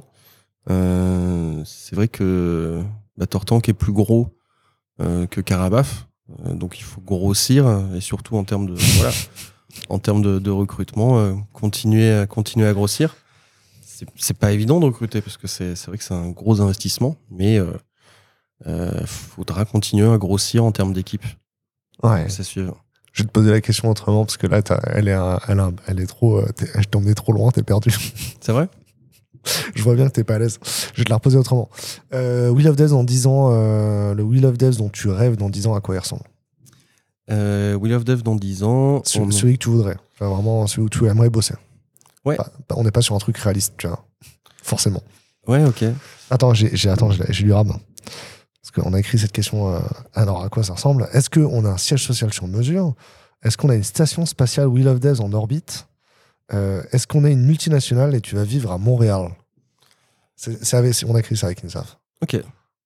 Euh, L'avenir de Wheel of Dev, les gens, ils peuvent être euh, dans le monde entier. Euh, ça se trouve, euh, on aura quelqu'un des, des USA qui bossera avec nous. Ouais. Moi, je verrais plus une équipe, pas forcément des immenses locaux, pas forcément une immense tour, mais plein de gens éparpillés dans le monde. Ouais. Euh, que ce soit en télétravail, et parfois on pourra se retrouver euh, À La Réunion. à des conférences, à la réunion, euh, organiser des gros événements de We Love Dev où on est, on est euh, 200 euh, voilà, à la réunion, euh, peu importe la On a- localisation. On a d'autres des bureaux gens- en Europe, tu crois? Euh, Non, pas encore. On n'a pas Non, encore. mais, euh, dans 10 ans. Ah oui, complètement. Ah oui, oui complètement. Ouais, où est-ce qu'on a On des a- bureaux en Europe dans 10 ans? Finlande, Belgique, La bien Finlande. entendu. Euh, on a même des, des- des Espagnols. On a des locaux à Porto. Ah ouais, trop bien. On a des locaux à Madrid, bien entendu. Des, des gens qui bossent de Madrid. Tu, tu penses, tu penses des bureaux à Madrid ou plutôt qu'à Barcelone? Euh, Ouais, plutôt Madrid. Ouais, plutôt Madrid. Moi, j'aime Ouais. bien Madrid. hein, euh, Ouais, ouais. Le musée d'El Prado, et euh, j'y ai passé deux jours. Parce qu'il y a la clim en plus. Barcelone, c'est cool. Mais je vois plus, euh, on parle pro, je vois plus Madrid. Donc des, lo- des locaux en Europe, ou en tout cas des personnes. euh, Barcelone, c'est un peu comme Bordeaux, mais en mieux. Ok, Tout ce qu'il y a à Bordeaux, tout- toutes les raisons que tu as de vivre à Bordeaux, elles y sont à Barcelone, mais en mieux. ok, Genre, la mer est plus chaude. Euh, le vin est plus festif. ok. C'est chouette pour les familles, et Barcelone, c'est vraiment mieux pour les familles que Bordeaux, par exemple. Moi, je connais pas assez Bordeaux. euh, Je connais bien Barcelone. Bah, c'est, si c'est un Bordeaux, c'est au bord de la mer. Mais franchement, Barcelone, c'est encore plus au bord de la mer. C'est vrai. Franchement, ça marche. Ouais, Ça. ça, ça- ça marche bien. Mais des locaux, euh, des, lo- des locaux ou des, des personnes éparpillées partout dans le monde, Est-ce que, je- tu- est-ce que tu crois qu'on a, on a des bureaux à Amsterdam? Euh, c'est possible. Plutôt. Londres ou Amsterdam, tu crois? Euh, plutôt, plutôt Amsterdam. Plutôt Amsterdam, euh, quelqu'un à la com. euh. moi je, Et moi, je vais vivre à Amsterdam, du coup. Et je, je suis le genre de, de français avec un vélo cargo à Amsterdam. Euh, oui, toi tu seras aux Pays-Bas, c'est certain. Euh, Ouais. Enfin, en tout cas, tu seras dans une ville euh, vélo-friendly, quoi. Est-ce que si on a des, euh, et si on a des bureaux aux, aux États-Unis, en Amérique, en, sur la, en Amérique du Nord, c'est, quoi les premiers bureaux qu'on ouvre? Amérique du Nord? Ouais. Bon, on, aurait, on pourrait avoir un Montréal. Tu veux aller à Montréal Euh, on pourrait avoir euh, un Toronto. C'est vrai qu'Amérique du Nord, je vois, je vois que le Canada, en fait. Je sais pas s'il y a d'autres villes. Mais je vois, je vois principalement le Canada, quoi. Il y a une carte euh, qui est rigolote, genre. en fait, t'as 80% de la population québécoise, enfin canadienne, qui vit à moins de 30 km de la frontière avec les États-Unis. On dirait vraiment qu'ils sont prêts à envahir les, les États-Unis, en fait. Ok. C'est juste qu'il fait trop froid au nord, en vrai. Bah, moi, Amérique du Nord, c'est vrai que je vois principalement le Canada, quoi. Et du coup, toi, tu peux changer de locaux. euh, tu peux changer de locaux. Euh, allez, disons que tu peux changer trois fois dans l'année. Ouais. Ok. Et tu te dis euh, avec euh, avec ta compagne euh, pendant un an, vous allez euh, vous allez changer. Oui. Ou deux. Euh, c'est quoi les premières destinations où tu vas aller? Euh, Brésil, c'est sympa. On va aller euh, au moins six mois à Rio. Au Brésil, Euh, on a des bureaux à, à Rio. Oui. Putain, je connais pas assez le Brésil. Le Brésil, c'est compliqué. C'est, oui, faut, je pense qu'il faut être initié avant d'ouvrir des, des bureaux là-bas. J'ai vu un mec dans, de- de- qui faisait du géoguesseur. Ouais. Et il était au Brésil parce qu'il y avait du portugais sur les murs. Oui. Et l'architecture, elle était euh, d'inspiration allemande. Et du coup, il a dit, ben, au Brésil, en fait, il y a trois villes euh, qui ont été fondées par les colons allemands et c'est probablement celle-ci. Et il met le truc dessus. Bam Ah, What? Ah, il y a des monstres euh, sur GeoGuessr, j'ai vu euh, quelqu'un, il, il regarde la végétation, euh, l'image ne bouge pas, il fait même pas bouger la caméra, il dit euh, c'est ici. Euh, Il y a un gars a qui fait des des experts. géoguesseurs sur TikTok. ouais, Et donc, sur un TikTok de 3 minutes, il te fait euh, 10 trucs qui vont péter le cerveau sur un géoguesseur et il te fait 10 masterclass en 3 minutes. Et t'es en mode, oh, oh, je pense qu'on parle peut-être du même, ouais. Ouais, ouais. oh tiens, un arbre de cette forme, le soleil est pas assez haut dans le ciel pour être ici, c'est Ok. forcément ici. Il Et- regarde les bars euh, et il sait que les bars de. S'il a telle barre de voiture, il est forcément dans tel pays. Non, c'est impressionnant. Oui. Les pros GeoGuessr, ça me- Du ça coup, au Brésil, euh, au Brésil, ton premier changement, t'as encore le droit à euh, trois changements du coup? Que- Brésil, Déjà, est-ce que, est-ce que au dernier changement, tu reviens en France ou pas? Oui, entre chaque, oui, il faut absolument revenir en France, sinon. Là, là, tu pars. À chaque fois, tu changes de bureau, tu vois? Ouais. T'as le droit de changer tous les trois mois. Ouais, ouais. Je fais euh, trois mois Brésil. Donc à la fin, tu reviens en France. Ouais, D'accord, tu fais une boucle. Ouais, ouais, ouais. D'accord. Mais que- même entre les deux aussi. Bah ouais, entre les deux, tu reviens pour les vacances. Entre les deux, parce que euh, le fromage peut manquer. Ok. Euh, je sais qu'il y a peut-être moins de fromage au Brésil. Donc tu autre fais trois mois au Brésil. Est-ce que tu reviens, tu fais trois mois en France, ou est-ce que tu reviens en vacances en France, juste en vacances deux semaines, et tu repars dans un autre bureau de Will of Desk monde Euh, non, je fais de trois mois en trois mois, mais avec euh, à chaque fois la France en intermédiaire. Trois mois à Rio, trois mois euh, en France, trois mois à Stockholm, trois mois en France. Alors Stockholm, c'est la Finlande ou la Norvège? Mince, tu me poses une colle. Je sais pas non plus. Il y a des chances pour la Norvège. hein. Aïe, aïe, aïe. J'ai vérifié parce que moi j'ai un ordinateur. Stockholm. Stockholm, Oslo. Est-ce que t'as dit qu'on avait des bureaux en Finlande Pourquoi pas en Norvège? Euh, bah, Ah, un des putain, trois, euh, C'est la Suède. c'est la Suède, ok. Ouais, c'était ni l'un ni l'autre. Vraiment dit qu'on met des bureaux en Finlande. La Finlande, c'est le, le, le- bout de Russie qui est un peu trop euh, à gauche, quoi. Ouais, mais c'est assez exotique. euh, C'est à voir, quoi. Helsinki. Quand tu te dis euh, j'ai pris trop de soleil cette année, un petit tour dans les, dans les locaux en Finlande, c'est cool. Ouais, mais. Est-ce qu'il y a du business, quoi? Tu crois qu'il y a du business en Finlande Sur le développement, euh, franchement, certainement. Je sais que euh, les Pays-Bas, c'est assez en forme, côté dev, côté tech. Les Pays-Bas? Euh, ouais. Ouais, ouais. C'est plutôt en forme, il y a un bon écosystème. Mais, mais Finlande, j'ai pas, je connais pas le marché. Hmm, Parce que le Danemark, dessus, oui. Oui, c'est Danemark, oui. Parce que Mansour, il travaille où? Tu, tu vois, ce, ce Ah, Twitter qui s'appelle euh, Mans.js. Ouais, ouais, ouais. Il est, il est en, en Suède ou est-ce qu'il est Ah, en oui. Norvège Euh, C'est sûr qu'il est pas en Finlande. hein. Un des deux, ouais. Et, il, est, euh, il est à Stockholm. Ok. À Stockholm, c'est la Suède. hein. Il y a pas mal de développeurs euh, assez sympas à suivre sur euh, Twitter. Parce que c'est vrai que des fois, je donne con- Allez. conseil aux C'est candidats. le moment recommandation, Martin. Euh, Recommande-vous des, euh, des, des, des, des, tweetos sympas à follower. Euh, le Dev Novice, c'est cool. Le Dev Novice. Novice, Elvira, elle est cool. Amélie, Alona, elle est super cool. The Full Red Developer, développeuse pour le coup. Euh, Elvira Marcy aussi. Elle n'est pas technique, mais euh, elle est cool à suivre. Ensuite, Ouais. et ensuite, euh, quand tu commences à follow les dix premiers qui sont sympas, ensuite l'algorithme euh, fait, des- fait, fait de la magie, quoi. Mais le dev novice, Mansour, c'est cool. Euh, Elvira, c'est cool. Euh, Lorelai aussi. Taisez-moi. Lorelai est cool. Lorelai est trop cool. Euh, en fait, il est facile d'avoir un Twitter bienveillant, même si c'est un peu le réseau du diable pour beaucoup. En fait, il suffit de suivre les bonnes personnes et après, euh, franchement, moi, dans la journée, je vois plus de bien, de, de choses Moi, bienveillantes. ce que je trouve fascinant dans la, dans la, dans la telle de Lorelai, c'est qu'elle feuilletonne. C'est-à-dire, Bah, en fait, euh, euh, t'as vraiment envie de la. Tu vois un tweet, t'as envie de la follower pour savoir ce qui va se passer après. ah oui, c'est vrai.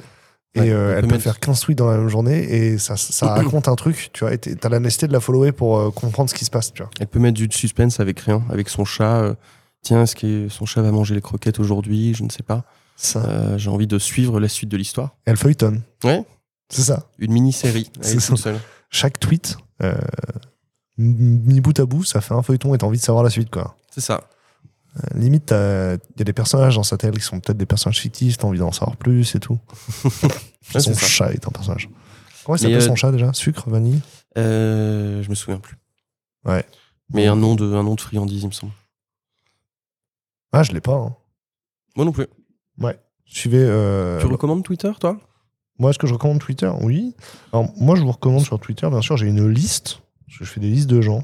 Ah, vas-y. et j'ai Dis-nous une, des noms. j'ai- Non, mais j'ai une liste. euh, parce qu'en fait, si vous voulez diversifier votre veille technique, en tout cas, euh, moi, je vous recommande de suivre ma liste qui s'appelle Tech Person, euh, qui permet de diversifier votre, tech- euh, votre euh, veille technique, avec écrit Tous les héros ne portent pas de cap. Cool.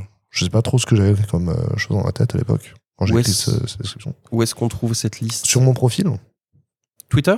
Sur mon profil Twitter, tu peux voir les listes que je propose. Et il y a une liste qui s'appelle Tech Person. Ah, Ok. Euh, et dedans, il y a euh, 63 membres. Ouais. Euh, et ce sont, euh, ben, ce sont que des gens, euh, que des gens qui vont soit contribuer à ta tech, à ta veille tech, euh, principalement des techs, même s'il y a des gens comme Marcy aussi, euh, Cécile Amrel aussi, ouais, c'est ça. Vraiment, donc l'idée c'est de, c'est dans ta veille tech, euh, on, on est, ob- on peut sortir des, euh, on peut sortir des standards euh, très euh, stéréotypés, quoi. Ouais, ouais.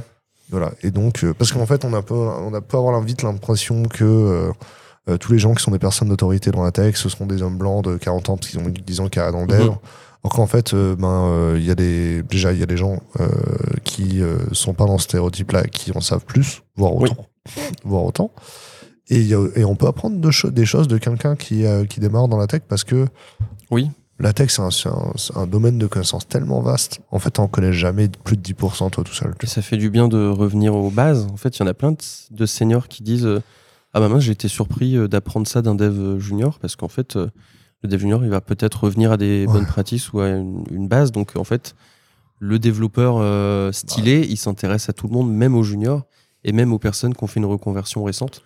Ça, c'est un développeur stylé. Il a Bah beau être ouais. senior, le développeur stylé, ben, il se dit euh, J'ai tellement à apprendre que, euh, franchement, euh, ce dev junior, ben voilà, je, Et puis, on, je l'écoute au moins. En fait, même tu vois, quand on a monté Will of Dev avec Vincent, on avait 5 ans d'expérience. En fait, notre cerveau, il est encombré de tout un tas de connaissances qui sont caduques.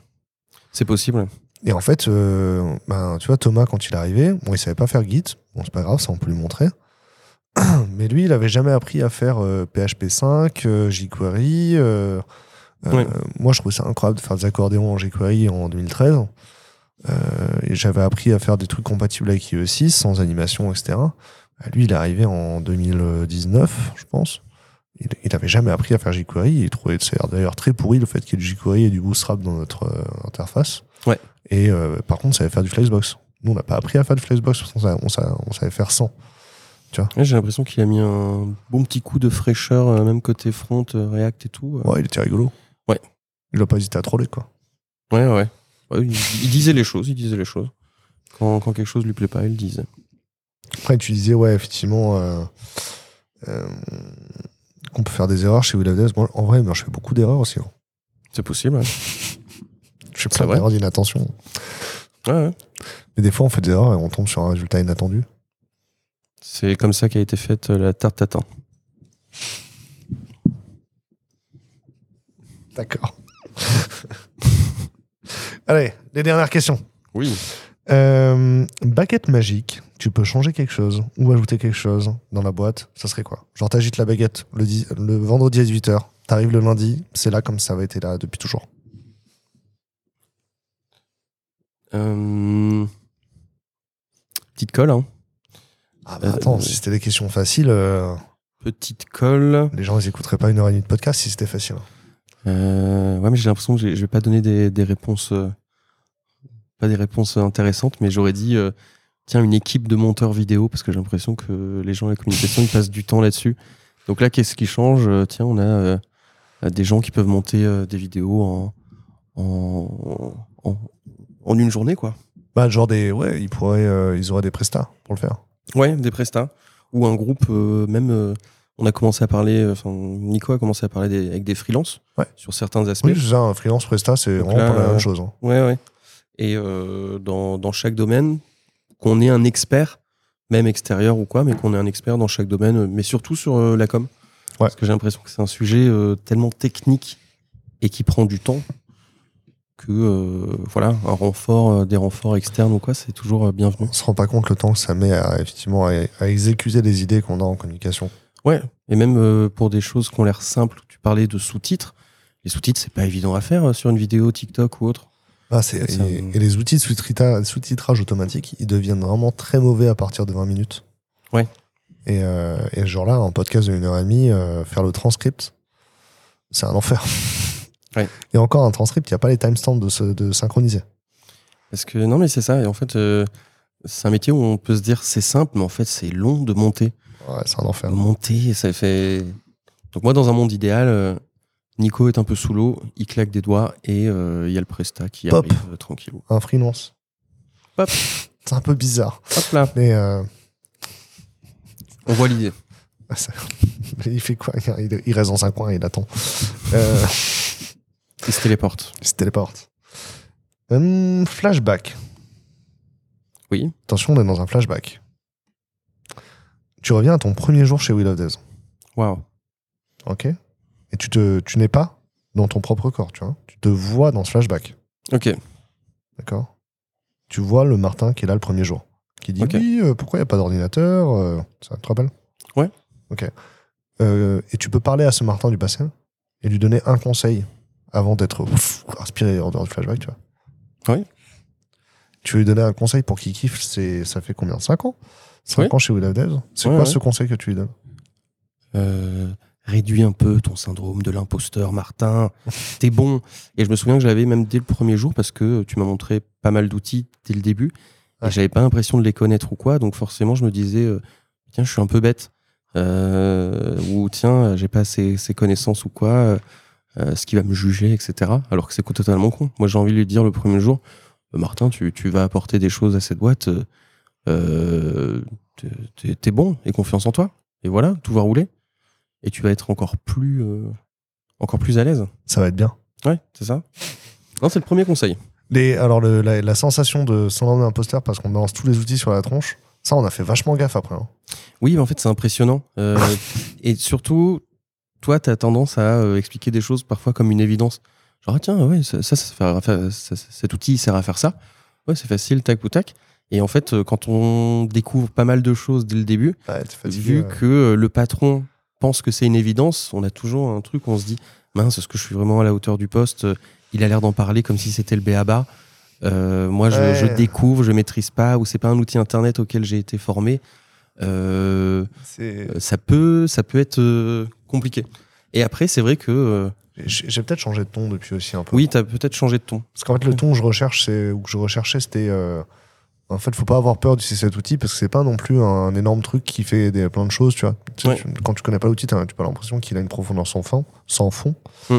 Euh, alors, c'est fois, des, des fois, c'est vrai, l'outil, il, il a cinq features, mais en fait, nous, on en utilise qu'une. Oui. Et, euh, et en fait, l'idée, c'est de dire, bah, en fait, faut pas avoir peur d'utiliser parce que c'est simple et on peut faire ça avec, quoi. Ouais, Et, exactement. et réduire un peu le périmètre, dire, en fait, on- quand tu as besoin de faire ça, tac, cet outil-là, tac, il fait ça. Ouais. Et c'est vrai que je peux avoir l'impression de dire que c'est évident. Et je, je pense que j'ai essayé de changer mon ton, j'espère euh, j'espère que je l'ai changé en tout cas. Je, je pense qu'il a changé, ouais. Ouais. Mais euh, c'est vrai qu'au au tout début, j'aurais pu avoir cette impression-là. Alors j'ai fait un podcast avec euh, Youn euh, de Tech Rocks. Ouais. Avec des CTO, euh, enfin des techs qui deviennent CEO. Ouais. Et c'est clairement un truc, euh, visiblement, qui revient dans la, dans la série d'in- d'invités qu'il a eu. Parce que les devs, quand ils montent des boîtes, ils foutent des outils partout. quoi. Ils mettent des outils, ouais. Et euh, ils pensent que ça va être facile à prendre en main. Et c'est vrai que l'expérience utilisateur pour les devs, elle est évidente, même ceux qui déploient des outils. Mais souvent, ils peuvent être choqués quand ils voient l'utilisateur euh, bah, euh, prendre en main l'outil. Ils vont se dire, euh, mais attends, Ouais. euh, c'est pas, euh, mais c'est pas comme ça qu'il faut faire. En fait, euh, les outils Internet numérique, c'est parfois surprenamment compliqué pour quelqu'un qui n'est qui n'est pas développeur ou hors tech. Et ça semble un peu comme une évidence pour quelqu'un qui, qui développe, quoi. Les développeurs, n'utilisent pas les logiciels de la même façon que les autres. hein. Bah ouais, j'ai l'impression. non, mais c'est vrai que voilà, il peut y avoir un décalage. Il peut y avoir un décalage là-dessus. C'est un vrai biais et on est, on est très mauvais pour expliquer aux autres comment utiliser le logiciel parce qu'on n'a pas appris de la même façon. Quoi. Ouais. Parce qu'on on essaie de, on arrive à comprendre l'intention du, de la personne qui a compris et qui a conçu le logiciel alors que c'est pas comme ça que les autres ils apprennent. Oui, ouais, Tu ouais. vois ce que je veux dire? À force d'être. euh, Bah non, mais c'est dans une logique aussi. On va faire euh, telle ou telle, euh, bah, telle ou telle feature. euh. En fait, il y a une sorte d'évidence pour les, pour les devs que ça se fait comme ça. Euh, parce que les développeurs, euh, surtout même ceux d'école d'ingé, c'est un groupe très homogène, je trouve. Euh, c'est un groupe très homogène et euh, ils ont peut-être pas euh, le recul pour se dire ah bah tiens, il y a des gens qui utilisent autrement ou qui ont peut-être plus de mal avec ça. Alors, ça c'est la question finale. Maintenant là, on, on re-signe chez Will of Death. Tu, tu re-signes un, un contrat pour 5 ans avec Will of Death maintenant. Oui. On double la période, on double l'essai. Oui. C'est- un contrat magique où tu peux aussi écrire n'importe quoi toi dedans. Mhm. D'accord. Euh, Qu'est-ce que tu rajoutes euh, dans ce contrat? Qu'est-ce que tu. C'est quoi ton ta demande envers Will of Death pour, euh, pour être sûr que les cinq prochaines années, tu continues de kiffer et tout va bien se passer? Euh, une salle de sieste stylée avec des bruits de pluie, des bruits de cascade et tout, et un lit, un lit confortable. Parce que moi, je voue un culte à la sieste le midi. Ouais. Et euh, c'est le seul truc, c'est vraiment un truc, euh, ce serait une plus-value de dingue. Genre une, une salle sieste avec Ouais. euh, des plantes, euh, des bruits de, de pluie ou de cascade. J'ai déjà, Euh. été dans un cohort où il y avait un- une petite salle de réunion, genre un truc un, à peine plus grand qu'un placard, mais où ils avaient mis un matelas. Ouais. Et euh, je m'étais mis dedans. Euh, c'est un peu anxiogène, parce que c'est pas qui sont les autres gens qui sont allés dans ce matelas et tout avant. Ah oui, ok, je peux Tu vois, comprendre ça. Ouais. Il y a un Ouais, peu ouais. un truc bizarre en mode, mais. euh, Ah oui, est-ce que les draps ont été changés depuis six mois? Ça peut être, euh, euh, y avait pas Ouais, c'est vrai, j'ai pas pensé à ça. Ouais. Non, c'est vrai, j'ai pas pensé. Alors que le fat boy, Fatboy, en, en vrai, ça fait le taf. tu vois, un fat boy où il y a d'autres gens qui sont mis dedans, c'est ok. Mais un lit, C'est un peu bizarre, tu vois. Ouais, un lit, c'est un peu bizarre. Euh, les draps, y a plus... non, les draps, c'est plus personnel. Un fatboy, on sait que c'est là et c'est fait pour être utilisé, Ouais, par d'autres gens. Il y a un endroit. Mais c'est vrai qu'avec le lit, ouais, c'est perso. Moi, je te propose de faire une bulle d'isola- d'isolation sensorielle. T'en as déjà vu ou pas? Euh, T'es plongé dans un bain euh, très salé où tu flottes? Alors, je l'ai jamais fait, mais j'en ai déjà vu une. Ok, ok, Genre, j'ai visité un bâtiment, ça s'appelait la Paillasse, je pense, à Paris. ok. Un endroit, euh, un endroit où ils faisaient des. C'est une espèce de hacker space, hacker lab, tu vois. Ouais. Et euh, il y a des bonhommes qui avaient monté dedans, du coup, une espèce de bulle d'isolation sensorielle euh, euh, homemade. Donc euh, t'as plus le toucher, plus l'ouïe, plus la vue ou... Alors, moi, j'ai juste marché sur des planches pieds nus et euh, ils ont ouvert la bulle devant moi et j'ai senti euh, l'odeur l'odeur de l'eau, quoi. Ok, Odeur de l'eau qui n'est pas une odeur d'ailleurs, c'est juste la Ouais, ouais. quoi. ok, ouais, je vois. Et effectivement, le, le truc, quand tu rentres dans la pièce, c'est vraiment un vaisseau spatial qui, qui fait euh, 3-4 mètres de haut, tu vois. Ouais, je vois. En vrai, j'étais curieux de, de tester. Mais ça peut être pour certains, l'expérience est agréable, pour d'autres, l'expérience est déroutante. Euh, Faut de l'entraînement. plus Faut- rien. Faut de l'entraînement. Ouais. Faut de Une initiation, ouais. Ah ouais. un tutoriel. Et c'est aussi pour ça, alors tu sais, qu'il nous a enlevé les. euh, Il me disait, bah, scientifiquement, ça à rien d'enlever vos chaussures. hein. Ouais. Il me disait, bah là, vous avez enlevé vos chaussures euh, pour marcher sur le, sur le plancher qu'il y a autour. Euh, scientifiquement, ça n'a aucun intérêt. Genre, vous allez. Ça va rien changer. Mais mais il y a un rituel. Euh, Il y a un rituel à avoir autour du truc. Et la machine ne marche pas d'elle-même, en fait. Euh, c'est plus un endroit où tu peux faire marcher un process interne, tu vois. Ouais. Et, euh, et du coup, je pense que euh, c'est pour ça qu'on enlève les chaussures, etc. C'est parce que bah, quand t'es dans la machine, t'es un peu seul face à toi-même. Et vaut mieux que tu sois dans un bon mood euh, les trois premières minutes avant. Oui. parce que euh, si t'es en colère et tu rentres dans la machine, ça, Ben, ça, ouais. faut pas. Ça, ça, ça va pas le faire. non, je comprends. Mais ça demande euh, une, une initiation. Et du coup, je pense qu'il ouais, y a une initiation, il faut y aller progressivement, parce que je pense que les dix premières minutes, euh, tes pensées, euh, elles vont dans n'importe quel sens. Oui. Et c'est un peu comme la méditation euh, non guidée, quoi. Ouais. Ouais. Là, c'est une méditation plus plus, quoi. Ah bah c'est ça, hein. Tu, oublies, tu oublies tout. au bout, au bout d'un moment, t'arrives à rester deux heures dedans, mais comme si t'étais deux heures en apnée, quoi. tu vois, il y a un peu cette sensation de l'apnée aussi en, en eau profonde. C'est possible. Bah Vincent, il en fait et il a dit que c'était ouf, la... euh, enfin qu'il appréciait la sensation de, de voir tout maîtriser, de faire attention à tout, d'être très précautionneux, etc. Tu vois. Ok. Moi, ça me fait un petit peu peur, euh, les océans, donc c'est pour ça que je me projette pas. Ouais. Mais euh, sur la méditation, je me projette dans une bulle d'isolation. ça, ça peut être très bien. Tu sais, quand on fait du bateau, genre, il y a les gens, ils vont nager autour du bateau. Ouais. Moi, si le fond en dessous, de, il est noir, j'ai peur. Ouais, moi aussi. Je peux pas. J'ai la thalassophobie. C'est, c'est, c'est genre hyper populaire, en fait, comme peur, hein, c'est normal. hein. Ouais, ouais. Je pense que c'est répandu. C'est complètement répandu. ok, on arrive en fin de podcast. Est-ce que tu as un mot pour la fin du podcast? Genre un peu Euh. un, le message que tu voudrais faire passer aux gens qui ont tenu 1h36. Euh, les gens qui ont tenu 1h36, euh, 36, euh, restez bienveillants, soyez bienveillants et, et la vie sera, sera magnifique. Super cool. J'espère que vous cool. avez aimé le podcast avec Martin. Euh, il faut désigner la prochaine personne à participer au podcast. Euh, Il y a le formulaire qui sera dans la description. Le lien, il est dans la bio, tout ça. Euh, c'est un typeform. Et vous pouvez poser aussi, euh, me proposer des questions qui vont m'enrichir. Peut-être que si les questions que vous proposez, elles sont bien. En l'occurrence, la question Rocket League, la question petit-déj, euh, c'est les questions qu'il y avait eu dans le formulaire. Si elles sont bien, je les pose à des CTO après, il n'y a pas de souci. hein. Stylé. Voilà. Donc posez vos questions dans le formulaire et désignez qui sera la prochaine personne. Là, pour l'instant, on part sur. Qui c'est qui gagne, Martin, d'après toi? Clément DeVos, Je crois pas, non. Je crois que personne n'a voté pour Clément encore. Vincent, Euh, Vincent Bah non, j'ai pas mis Vincent dans les votes ah oui, encore. INSAF. Euh, Bon, je vais tous les faire. hein. Essayez de citer tous les collaborateurs sans en oublier un. Collaboratrices. Amandine. Alors pour l'instant, euh, les ventes, euh, l'équipe commerciale est devant l'équipe média. Et dans l'équipe vente, c'est bien sûr, euh, hein, on, a, ah, on a un vote pour Mathilde, un vote pour Salomé, deux votes pour Amandine. Ah, ok. Ok. Voilà. Il y a aussi des gens qui votent pour l'équipe sans voter pour qui ils voudraient dans l'équipe. Ok. Ça donne quand même un avantage euh, aux trois. Bah, je vais choisir, euh, je vais dire après, je vais aller chercher l'équipe vente. Ouais. Et ton équipe vente, je choisis la meilleure. Cool. C'était chouette. À bientôt. À bientôt. Au revoir. Au revoir. Bisous.